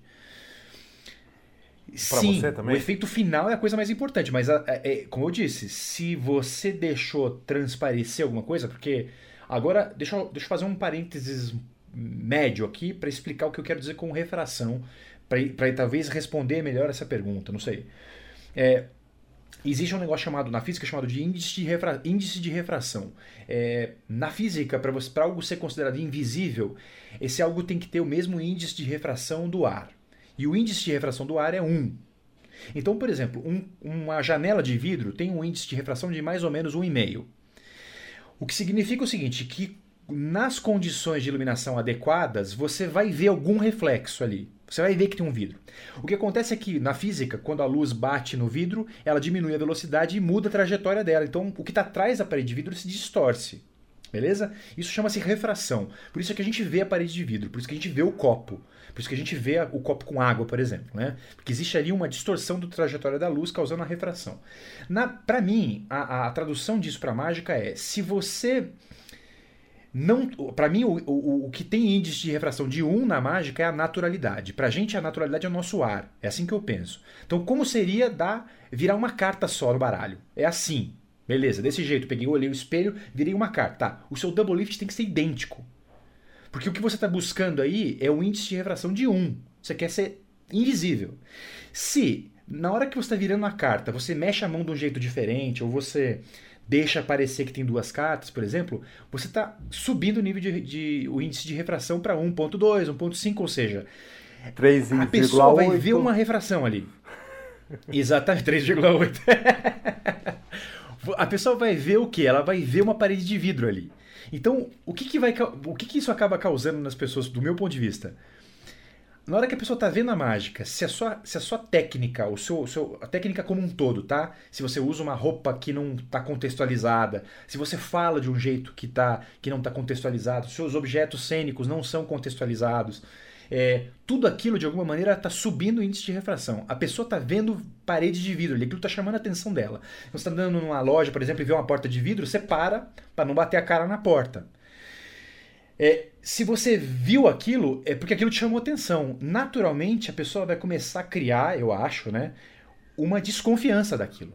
Ela vai começar a achar que tem alguma coisa estranha ali. E esse eu acho que tem alguma coisa estranha vai deixar ela sair do seu efeito com a dúvida sobre como aquilo foi feito. Então ela vai falar assim: hum, não sei como ele fez. E não é isso que você quer. Você quer que o cara saia de lá falando assim: cara, não dá para fazer isso que ele fez. Para ele sair com essa sensação, do meu ponto de vista, nada do que você está fazendo ali pode chamar atenção, nada pode ter refração. Então o principal é o efeito, sem dúvida nenhuma. O que você quer, o que eu quero quando eu apresento o insight, por exemplo, para os meus, meus espectadores, é que ele sai da, dali com a ideia de que, tipo assim, meu, não dá para você descobrir a carta que eu pensei. Não tem como você descobrir a carta que eu pensei. Então, todo o processo ali, do que eu falo, a hora que eu levanto a cabeça, é, as coisas que eu conto, cada movimento aí foi pensado para convencer ele de que aquilo é aquilo é banal. Aquela carta jogada no meio do baralho ali é banal. Não, não importa aquilo ali. Aquilo ali é indiferente. Eu não tô nem aí com aquele embaralhamento. E aí sim o que eu tô fazendo para ele ali é deixar aquilo invisível. Ele nem vai reparar que tem técnica ali. Ele não vai nem notar que, tipo, aquilo ali foi precisamente colocado. Não, para ele aquilo foi, foi mundano. Então ele não percebe. Se ele não percebe, aquilo é indiferente para ele. O que ele tá vendo é um efeito mágico. Que começa com ele pensando numa carta e termina com eu achar a carta dele. Tudo que passou no meio ali é irrelevante pro cara. Então, sim, a técnica precisa ser montada de um jeito, técnica manipulativa ou a técnica de, de, de, discurso, não sei. Ela precisa ser montada de forma que todo o processo seja invisível, seja irrelevante para o cara. Se o seu objetivo, lógico, né, for o final. Se no meio do processo ali você precisa chamar atenção para uma coisa, aí é outra história, né? E cada, cada ato tem o seu, a sua particularidade, né? Não sei se eu fui claro no que eu quis dizer aqui. Não, foi sim. Não, claro. É, vamos, vamos em, eu queria trocar, trocar de assunto um pouco, sair, sair um pouco, tem relação com a mágica. O, o Prado chegou a tocar lá atrás, até foi bom que aí não aprofundou muito, porque eu queria falar um pouco disso, quando estava falando da, do charlatão, da, das técnicas de trapaça uhum. e coisa, e como isso a gente consegue, ah, onde mais será que isso está sendo aplicado na nossa vida, no nosso dia a dia. É. Então, queria trazer aqui um pouco, para quem não sabe, eu acho que a maioria deve saber, mas a gente divulgou inclusive aqui no Perspectivas, nas redes sociais, né? Que há, não sei, um mês, eu acho, atrás, algum tempo atrás, aí o Prado lançou um podcast chamado A Vida Fora da Caverna. E eu que já conheço o Prado há um Sim. tempo, para quem não conhece, ele tem um, um, um, histórico aí, né, de, de ligação com o ceticismo, de, de curtir, a, de entender o funcionamento da ciência, né, da importância da ciência. Uhum. E, e, é isso. Fala para a gente um pouquinho do que, que é o, o podcast, por que que tu fez esse podcast, por que tu, Daniel Prado, né? Acho que no primeiro episódio tu fala né, da relação da mágica Sim. e como o mágico deveria estar um pouco mais habilitado para, para enxergar né, esses mecanismos que agem em outros lugares aí.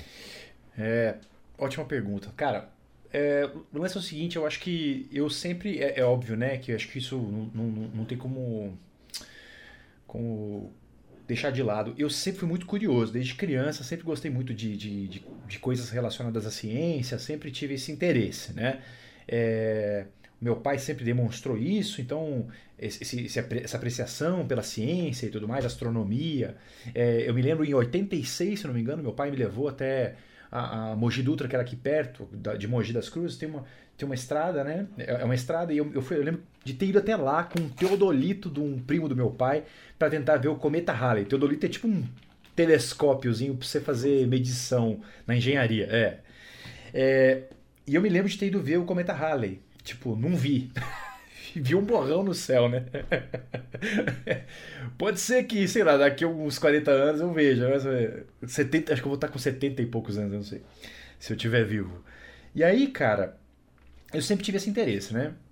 E naturalmente, lembrando também para quem tá ouvindo, assim, sei lá, quem for mais novo, que a época em que eu tinha 12, 13 anos, pô, era uma época muito, muito obscura do que, no que diz respeito a, a fenômenos inexplicáveis, né?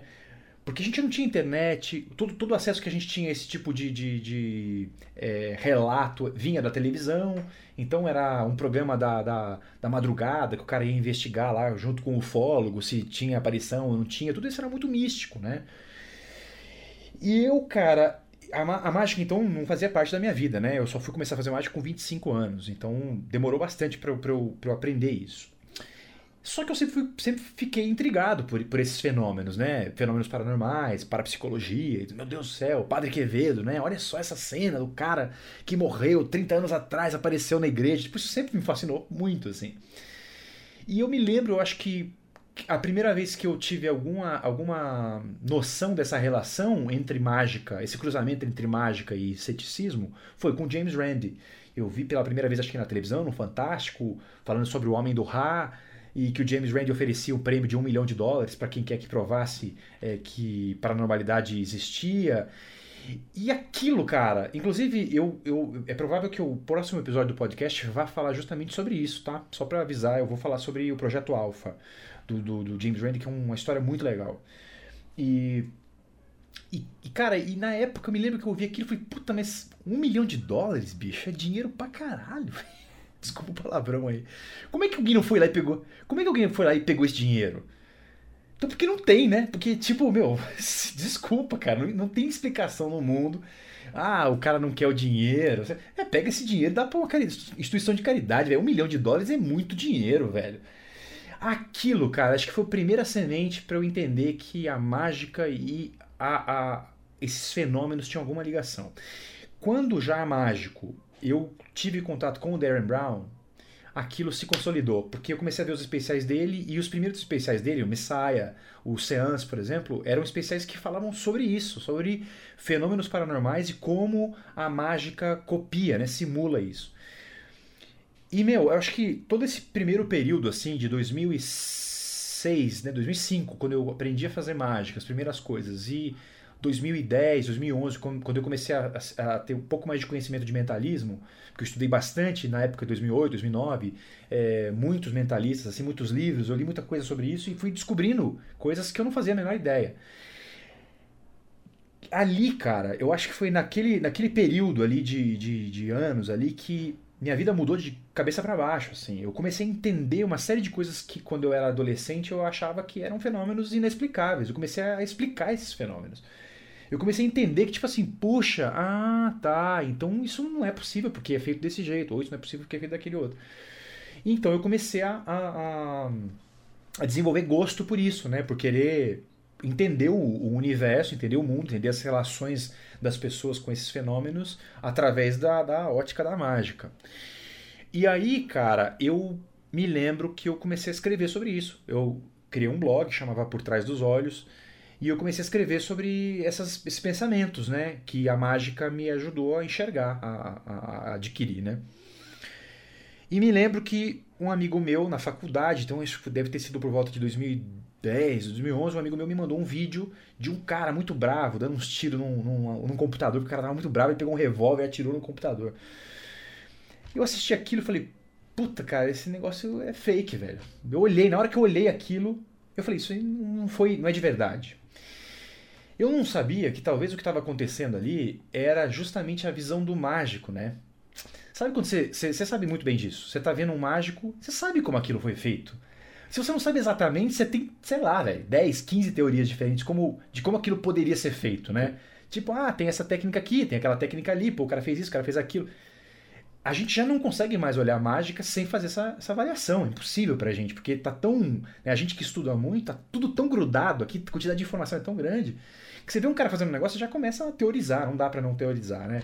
E eu percebi que isso acontecia comigo com outras coisas. Então eu vi um vídeo e falava, putz, isso aí é fake. Como eu sei? Não sei. Não sei por que, que eu sei. E aí eu comecei a estudar, comecei a investigar, fazer umas análises e fui descobrindo que eu tinha essa habilidade de identificar mágica, né, entre aspas, ou trapaça, vamos dizer melhor assim. Comecei a identificar trapaças olhando, do mesmo jeito que eu via um double lift, do mesmo jeito que eu via é, um false shuffle e etc. Só que eu fui percebendo que eu, eu achava, né, eu tinha a, a, a, a ilusão de que a, as minhas palavras pudessem mudar o mundo, sacou? Eu tinha 20, 30 anos, nem lembro mais agora. Puta, velho. É, e eu fui percebendo que não mudava nada, cara. Tipo assim, as pessoas continuavam acreditando, pessoas próximas de mim, pessoas que teoricamente teriam acesso aos meus textos, né? Porque eu publicava no Facebook e tal. E aí, Sim. cara, fui desanimando, eu falei, quer saber? As pessoas, é, elas querem acreditar e elas vão continuar acreditando. E isso faz bastante tempo já, eu acho que, eu nem me lembro a última postagem que eu fiz no, no, no blog, o blog não existe mais, eu acabei apagando sem querer ele da internet, não tem mais. Recentemente, cara, esse, a gente está vivendo uma época tão obscura, né, tão sinistra do ponto de vista de desinformação e, assim, eu tenho a impressão de que tudo de pior está acontecendo, na, pelo menos na minha, na minha existência, né, os 40 anos que eu tenho. É, o pior momento que eu estou vendo a história, assim, eu, né, a minha experiência pessoal, o pior momento que eu estou vendo a história. E tem muita relação com desinformação e enganação, muita relação. E, para mim, cada desinformação leva a outra desinformação. Então, se você é o tipo de pessoa que acredita numa terapia alternativa sem pé nem cabeça, você está você tá mais suscetível a acreditar numa bobagem que o seu presidente está falando sem investigar. Então isso começou a se tornar cada vez mais sério, né, mais crítico. E eu não sabia, olha, não fazia a menor ideia que do momento em que eu sentei aqui para gravar o primeiro episódio do podcast, que ia ficar pior, bicho. Eu juro você, eu não sabia. Se me falassem, Daniel, daqui a um mês você não vai nem acreditar como vai estar tá pior essa porra. E, e tá, né? Mas assim, a ideia surgiu de, de, de, duas coisas: da vontade, do desejo de novo, de tentar comunicar um pouco isso para as pessoas, de falar: olha, eu tenho uma, um ponto de vista privilegiado, porque eu sou mágico, sei enganar as pessoas, eu aprendi a fazer isso. É, eu entendo muitos, diversos mecanismos de enganação, de, divas, de, de, de diversos diversas ordens, desde é, ordem da ordem psicológica, do que falar, como falar, em que momento falar, até do ponto de vista neurocientífico, do, do da memória, como a memória se forma, é, até do ponto de vista prático, né, de, de trocar uma coisa por outra na sua mão sem a pessoa ver. Quer dizer, eu tenho uma visão privilegiada da, da enganação e é uma ótica que ninguém está cobrindo no Brasil. Assim, eu percebo que nenhum, nenhum divulgador de ciência, ninguém que fala sobre pseudociência está falando sobre essa conexão da mágica com a, enganação. Tipo, quem, quem nem, nenhum estudo científico que visa investigar fenômenos paranormais vai ser completo se não tiver um mágico trabalhando. Nenhum. Posso, posso. Eu quero só fazer um comentário é, para me sentir bem e, e acho que a gente tem que enfim, sempre primar, é, primar pela, pela honestidade em, em tudo. É, hoje eu ouvi uns três episódios, acho, aplaudo a tua iniciativa, sou completamente solidário. Ao, Legal. Ao, a causa. Que você faz, eu acho um puta que pariu, é essencial, fundamental, devia ser obrigatório para todo mundo, nem que seja um contraponto. Apenas é, colocaria assim que eu acho que o que te dá essa expressão tá quando vira chavão fica ruim, mas o que te dá lugar de fala, é, uhum. com perdão de usar essa expressão batida, não é o fato de você ser mágico e de ter estudado tudo isso. Isso também, mas é que a tua personalidade é tá. é muito mais complexa e você tem um monte de interesses e você sempre estudou um monte de outras coisas. Pode ser. E você é formado de um monte de visões, de porque senão você está dando de mão beijada para o primeiro imbecil falar: ah, tá, desde quando o mágico agora pode falar de, de, de, uhum. de religião? Ah, então, se, se você que é mágico pode falar disso, eu que sou pedreiro Sim. posso falar que o coronavírus. Você entendeu? faz sentido. Então, acho sentido. que o teu espírito indomável, teu espírito indomável, olha que viadagem, o teu. A tua maneira de encarar a vida uhum. é, é, é, que te é, te armou de, uma, de um monte de coisas, essa curiosidade, enfim, é, que te dão uma voz, né? E não só. Legal. Não, eu concordo, concordo com você, sim. É, eu, eu só, eu, a única coisa que eu complementaria é. É. Não, o que eu complementaria é só o fato de que, no, no fim das contas, eu acabei falando e não, não, não completei. É, quando você vê pessoas, por exemplo, porque essa é uma questão que eu quero, talvez, eu vou explorar, talvez, no, no nesse episódio seguinte do podcast. É, um, um, a mágica me dá uma visão. Puta, cara, é que é realmente difícil, porque é, a, a, maior dificuldade que eu tenho, eu acredito, seja o fato de que eu não posso revelar nada, porque como como entertainer, eu, eu acredito que o segredo é importante. Então eu não posso simplesmente falar, gente, olha só, isso não acontece porque na mágica esse efeito é feito desse jeito, desse jeito, desse jeito. Não posso fazer isso, né? Então, infelizmente, a pessoa, de alguma maneira, tem que e isso é de fato complicado, mas assim, a, a, o público que está ouvindo meu podcast, que está me ouvindo falar sobre esses assuntos, tem que de alguma maneira confiar em mim que quando se trata de enganação, eu tenho eu tenho know-how, né? Eu tenho condições de falar, olha, eu consigo reproduzir esse fenômeno, portanto, se não temos evidências de que ele é real, é muito provável que a pessoa que está produzindo esse fenômeno esteja fazendo a mesma coisa que eu, basicamente, né? É o que acontece quando o mágico trabalha num, num, numa pesquisa científica com essa intenção. Mas de fato, eu acho que o, fa o fato de eu estar tá envolvido com outras coisas e ter áreas de interesse diversas, né, me, me, me faz ter um, uma ótica especial. Mas eu me sinto sempre, para ser bem honesto, Alejandro, eu me sinto muito muito impostor, assim, de estar, tá, tipo, querendo falar sobre ciência, sabe? De repente você fala assim, puxa, é, Quantas outras pessoas não têm mais capacidade de falar sobre isso do que eu, do que ciência, por exemplo? Eu nunca publiquei um trabalho científico, né? Então, assim, quem sou eu para então, falar uma, sobre trabalho científico? Uma sabe? vez um cara, uma vez um cara falou para mim: não é que a gente é bom, não, é que os outros são muito ruins. é, talvez, né? Ah, cara, não sei. As fontes estão aí. É. As fontes estão aí. Se você tem um mínimo de discernimento de querer procurar fontes, procurar as fontes corretas e conseguir ligar pé com pé, é. É. você consegue chegar a outras é, situações. É, que, é que qual é a tua fonte? Qual é a tua fonte para defender essa terapia alternativa? É. Ah, minha vizinha que deu certo, ou o cara que quer me vender o tratamento, é. ou não. Tem, tem os estudos que dizem que funciona, são todos estudos feitos por institutos que são deles. É, exatamente. E, é. Será que você não consegue questionar? Pois Ou seja, parece que tá uma... Não precisa ser um gênio, não precisa ser é, uhum. é, PHD em, em, em, em, Não precisa ser médico para você questionar algumas terapias de, de, com alguns dados. Sem negar muita coisa, enfim, não, não, não precisamos nem é. nisso, mas é, e, só isso já, já.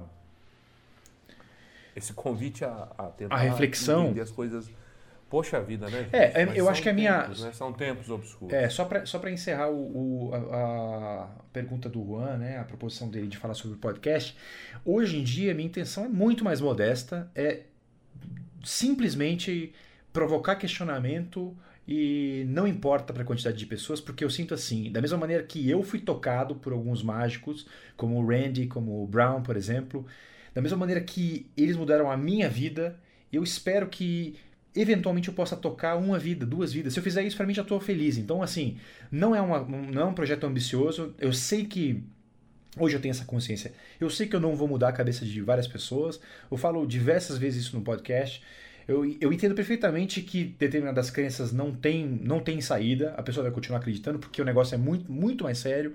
É, ao longo dos episódios eu vou abordar isso, né? Por que as pessoas continuam acreditando, por que elas não investigam, por que elas não refletem. Eu vou, eu vou falar sobre tudo isso, eventualmente.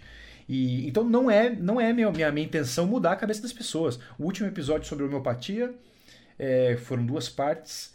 Eu começo assim. Eu não quero convencer você a não usar.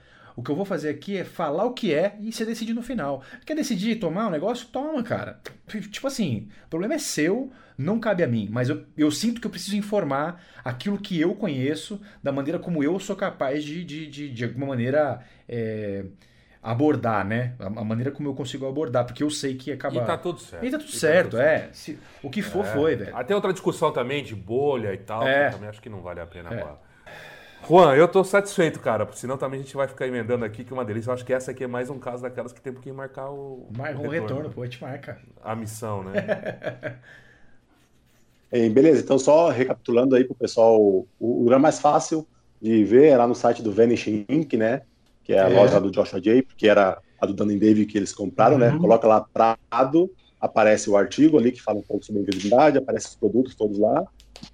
No meu site, ô Juan, no meu site também, danielprado.net, tem para os artigos e tem os links para os produtos também. E pro Isso. podcast, né? Que tá maravilha, Isso. cara. Brigadão aí pelo teu tempo, Poxa, pelo, pelo papo e dá, dá um recado honra. final pra galera aí, É. se despedir. puta honra participar. Eu tô muito feliz mesmo, de verdade. Assim, muito contente de conversar com vocês. Sou fã demais de vocês. Só pra vocês saberem. De verdade. Aí você pôs tudo a perder o que você falou antes, que prestava. tá vendo? Fudeu. Porra. Valeu, pessoal. velho. Então é isso aí. Mesmo. Brigadão. Obrigado e até Gente. todo mundo que tá escutando aí. Até o próximo episódio. Valeu. Compartilhem, compartilhem.